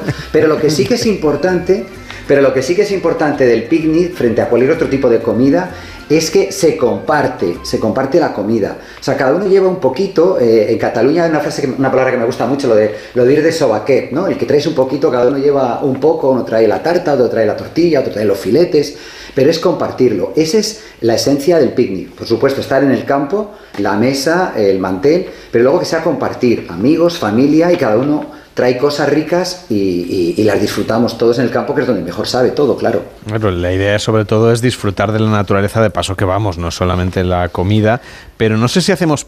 Ahora vamos a hablar de lo que nos llevamos en el cesto del picnic. ¿eh? ¿Hacemos un picnic diferente en función de dónde estemos, en norte, sur, este, oeste de nuestro país? Pues eh, sí no. Digamos que, por supuesto, pues en el sur es más común llevar a lo mejor sopas frías como los gazpachos, el ajo blanco, ¿no? Y sin embargo en el norte eh, somos más de llevar mucho embutido, eh, las ensaladas, por ejemplo, de ensaladilla rusa y, las ensaladas de patata. En Galicia, por supuesto, en todo no puede faltar la empanada, ¿no? Pero, pero sí que hay cosas, por ejemplo, algo que me sorprende que, que no puede faltar, o por lo menos nunca faltó en un picnic, ahora quizá que somos muy modernos ya lo hemos olvidado, pero son los filetes empanados. Los filetes empanados no faltaban nunca. La tortilla de patatas no faltaba nunca. ¿No? Eso, digamos, que nos caracteriza a los españoles de nuestros picnic, ¿no? Y que, bueno, en otros países pues son más de, otros alimentos diferentes, más propios suyos, o más de usar y tirar, que eso quizá es algo que siempre habíamos hecho nosotros, que en el picnic llevábamos las cosas que habíamos preparado el día anterior y ahora tiramos más de ir al supermercado, mm, comprar cosas de estas ya hechas, envasadas en plástico, y ahí sí que creo que estamos perdiendo. Eso de hacernos tan europeo nos ha hecho perder por lo menos el gusto por hacer la comida y luego disfrutarla con los amigos en el campo, claro, después de un buen paseo. Es que hay cosas que parecen inventadas a propósito para ir a un picnic, una empanada o una tortilla de patatas, es que son perfectas, no solo por el sabor, sino es que como, como formato, ¿no? Son muy cómodas, Claro, me refiero. Son, son tremendamente cómodas, además eh, las puedes llevar eso en, en- en la tartera, como se decía antes, la fiambrera, no hace falta llevar plásticos que tanta manía les tenemos y tantos problemas están provocando, eh, no hace falta muchos envases, es que la tortilla con un cuchillo, con la navaja, la haces trozos y te la comes con la mano, si no hace falta... Lo bueno que tiene el campo que tampoco somos muy melindrosos, ¿no? Echas mano ahí. Eh, pensad que durante cientos de miles de años hemos comido con las manos y también cuando comes con la mano ese trocito de tortilla, ese trozo de empanada, es que sabe más rico que tirar de tenedor y cuchillo. Evidentemente, lo, del- lo que llevamos en la cesta es importante, pero lo esencial del libro no es un libro de recetas, es un libro de rutas para conocer a fondo nuestro país, de paso que vamos a, a hacer un picnic o con la excusa del picnic ir a conocer alguna parte de nuestro país. Eh, De la zona donde eres tú, de, de- de- eres de Burgos, eh, cuéntanos de cuál, qué recomendación no- nos darías por ahí cerca. Bueno, la idea, como tú bien dices, no es solo es ir a comer y volverte a casa, Claro. sino que ya que estás, hacer eso que llamamos turismo rural. Pero muchas veces cuando hacemos turismo rural nos olvidamos de la parte del picnic y luego estamos como pollos sin cabeza buscando un restaurante, un mesón, que nos atienda, que tal. Bueno, pues vamos a comer nosotros allí después de dar ese paseo, de visitar los monumentos.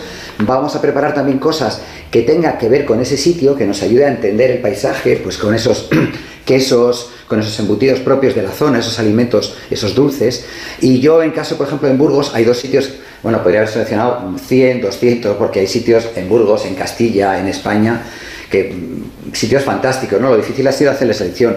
Yo en Burgos he sele- seleccionado, hemos seleccionado un sitio al norte que es fabuloso, que es verdaderamente mágico en el sentido estricto de la palabra, que son las cuevas de Ojo Guareña, en Sotoscueva, en la Merindad de Valdivielso, y allí justo donde hay un río que se llama el río Cueva, que en lugar de nacer lo que hace es mm, precipitarse por un agujero y desaparecer, ¿no? Eh, justo donde, donde es una cascada al revés, donde el río se mete en un agujero, allí hay entre bosques, hay un sitio para hacer picnic con sus mesas y sus sillas, justo al lado de lo que es el santuario de San Bernabé, que tiene todas unas pinturas en las paredes, es una cueva reaprovechada como ermita, que la llama la, la Capilla Sistina de, Castilla y León, pero porque es fabulosa. Bueno, pues en ese sitio tan mágico, ponerte ahí a sacar tus platos ricos, desde luego, después de haber hecho el paseo, de haber visitado la comarca, es fabuloso. Y otro sitio, otra tierra también legendaria en Burgos, es la tierra de- del Valle de la Arlanza, la tierra de, de Lara, eh, cerca de Covarrubias. Hay un sitio que los burgaleses hemos ido desde pequeños, que es el Torcón, en Ortiguela, y allí entre buitres, en un bosque de sabinas milenario, pues con el río además Arlanza, donde te puedes bañar todavía, todavía el agua está limpia en esta zona, es de esos sitios que yo lo recuerdo de niñez, que digo, ¿cómo no lo voy a, a dedicar a mis, a mis lectores y cómo no lo voy a recomendar? De la zona de Madrid, por ejemplo, hay menos recomendaciones. Eh, está Valdemaqueda, por ejemplo, que además tiene una área recreativa por allí. Tienes eh, Canencia. Mm, no se lleva muy bien la idea del picnic con, con la trama urbana, ¿no? Con las ciudades. Bueno, eh, fíjate que en Madrid se hace mucho picnic, mucho picnic en el retiro. Y es un picnic de los de toda la vida, de mantel, la neverita. Eh, hay sitios, se puede hacer picnic en los, en los parques, en los jardines, hay muchas zonas verdes en las ciudades donde se puede hacer picnic sin problema. Otro sitio que a mí me apasiona para hacer picnic y que puede ser también muy urbano son las playas. Eh, yo vivo ahora en Francia y en, Francia hay mucha tradición de, sobre todo al atardecer, cuando baja el sol, sacarte allí tu, tu mesita, ponerte tu, tu vinito, tu comida rica y ver la puesta de sol desde la playa. Eh, en Madrid, sin embargo, tú estabas diciendo esos dos sitios, cuando te vas a Canencia o, a Malqueda, es que te dices, estoy en Madrid, si parece que esté en Monfragüe, si parece que esté, eh, no sé, cerca de, de Cazorla. O sea, hay sitios, en cuanto salimos de las ciudades, y eso pasa, aplica a todo, a todos los sitios, tenemos un campo fabuloso, unas montañas, unos ríos, unas costas sensacionales. Lo que pasa es que hemos caído en el error o en la trampa de quedarnos muchas veces en la ciudad y pensar que de la ciudad, cuando salimos de viaje, tenemos que buscar otras ciudades. Pero entre una ciudad y otra hay un campo maravilloso para hacer rutas, para disfrutar y para respirar, por supuesto. Eh, es verdad que cuando vamos de picnic en la mayoría de los destinos que vosotros proponéis, todavía es un plan en el que hay que hacer con el coche particular, es decir, que el transporte público no es un aliado en ese tipo de viajes, por desgracia todavía. Es complicado, pero sabes que también hay un, un nuevo modelo, una nueva tendencia en el turismo, en el ecoturismo, que es hacerlo por transporte público. Tiene la incomodidad, claro, de estar esperando el autobús, de cuándo llega, pero tiene la ventaja de que mientras tanto, pues hablas con mucha gente, te quedas en la plaza del pueblo esperando a que llegue el autobús, o, o ese tren te permite hacer una parada en un sitio donde no te lo habías pensado. Hombre, tirar de, tirar de la mochila o de la cesta de picnic y hacer mucho de autobús es más complicado, pero desde luego también hay paradas de autobús que te pueden dejar en mitad de, sitios maravillosos. Estoy pensando, por ejemplo, en Tenerife, en, perdón, en Gran Canaria, están los Llanos de la Pez, que te deja, es un área recreativa, un pinar fantástico en lo alto de las montañas de Gran Canaria, y allí te deja la guagua justo a la puerta de esa área recreativa, o sea que se puede hacer perfectamente. Nos hablabas de, de Francia, por ejemplo, donde estás viviendo ahora. Ahí sí que el picnic casi siempre lleva queso, ¿no? ¿Cuál dirías tú que es, que es el, el leitmotiv del picnic francés? Ya vamos a aprovechar y dejamos España, que está en el libro, para irnos al país vecino. Pues sin duda el queso no puede faltar. Ya sabéis que, que decía De Gaulle que era muy difícil gobernar un país donde había más quesos que días tenía el año. Eh, pero ojo, que en España también tenemos una riqueza de, de quesos que no desmerecen nada a la que puede tener Francia o Italia. Eh, lo que ocurre es que en Francia el queso no solo se utiliza para comer con pan y poniéndolo en trocitos como hacemos nosotros, sino que también se cocina. Entonces hay un montón de platos que se hacen con queso, como pueden ser, por ejemplo, pues las quiches, ¿no? O otro tipo de tartas, eh, las ensaladas de queso asado. Todo, todo eso también aporta una calidad a, a este menú de los, de los picnic muy interesante, muy interesante. Ellos consumen menos embutidos y es verdad que más, más cosas así, más ligeras, pero sí que también está de moda, creo que por influencia de los italianos, eh, el llevar lo que, llama, lo que se llama un tagliere, que es una, una tabla, dicen los italianos, donde tú pones eso, un poquito de queso, un poquito de embutido, un poquito de fruta, frutos secos, tú te pones esa tabla de madera encima de la mesa, un buen vino, si estás en Francia y tienes dinero, un buen champán, y bueno, que ahí te las den todas, ¿eh? Bueno, ya ves que lo de los picnics eh, da para presupuestos más, al- más elevados, ¿no? nunca, es una oferta, nunca, no es- nunca es una propuesta muy cara normalmente, pero también más sencillos y más, más caseros. Aquí lo que nos proponéis son lugares en todas nuestras comunidades autónomas a las que podemos ir a conocer la naturaleza y de paso pues hacer un picnic. De Picnic por España se llama este libro, son más de 100 propuestas de Antonio Sandoval y César Javier Palacios. César Javier, cuídate mucho, hasta la próxima. Hasta la próxima y ojalá nos veamos en el picnic compartiendo comida y que sean cosas muy ricas. Seguro que Muchas sí. gracias. Cuídate mucho, hasta luego. Feliz verano. Hasta luego.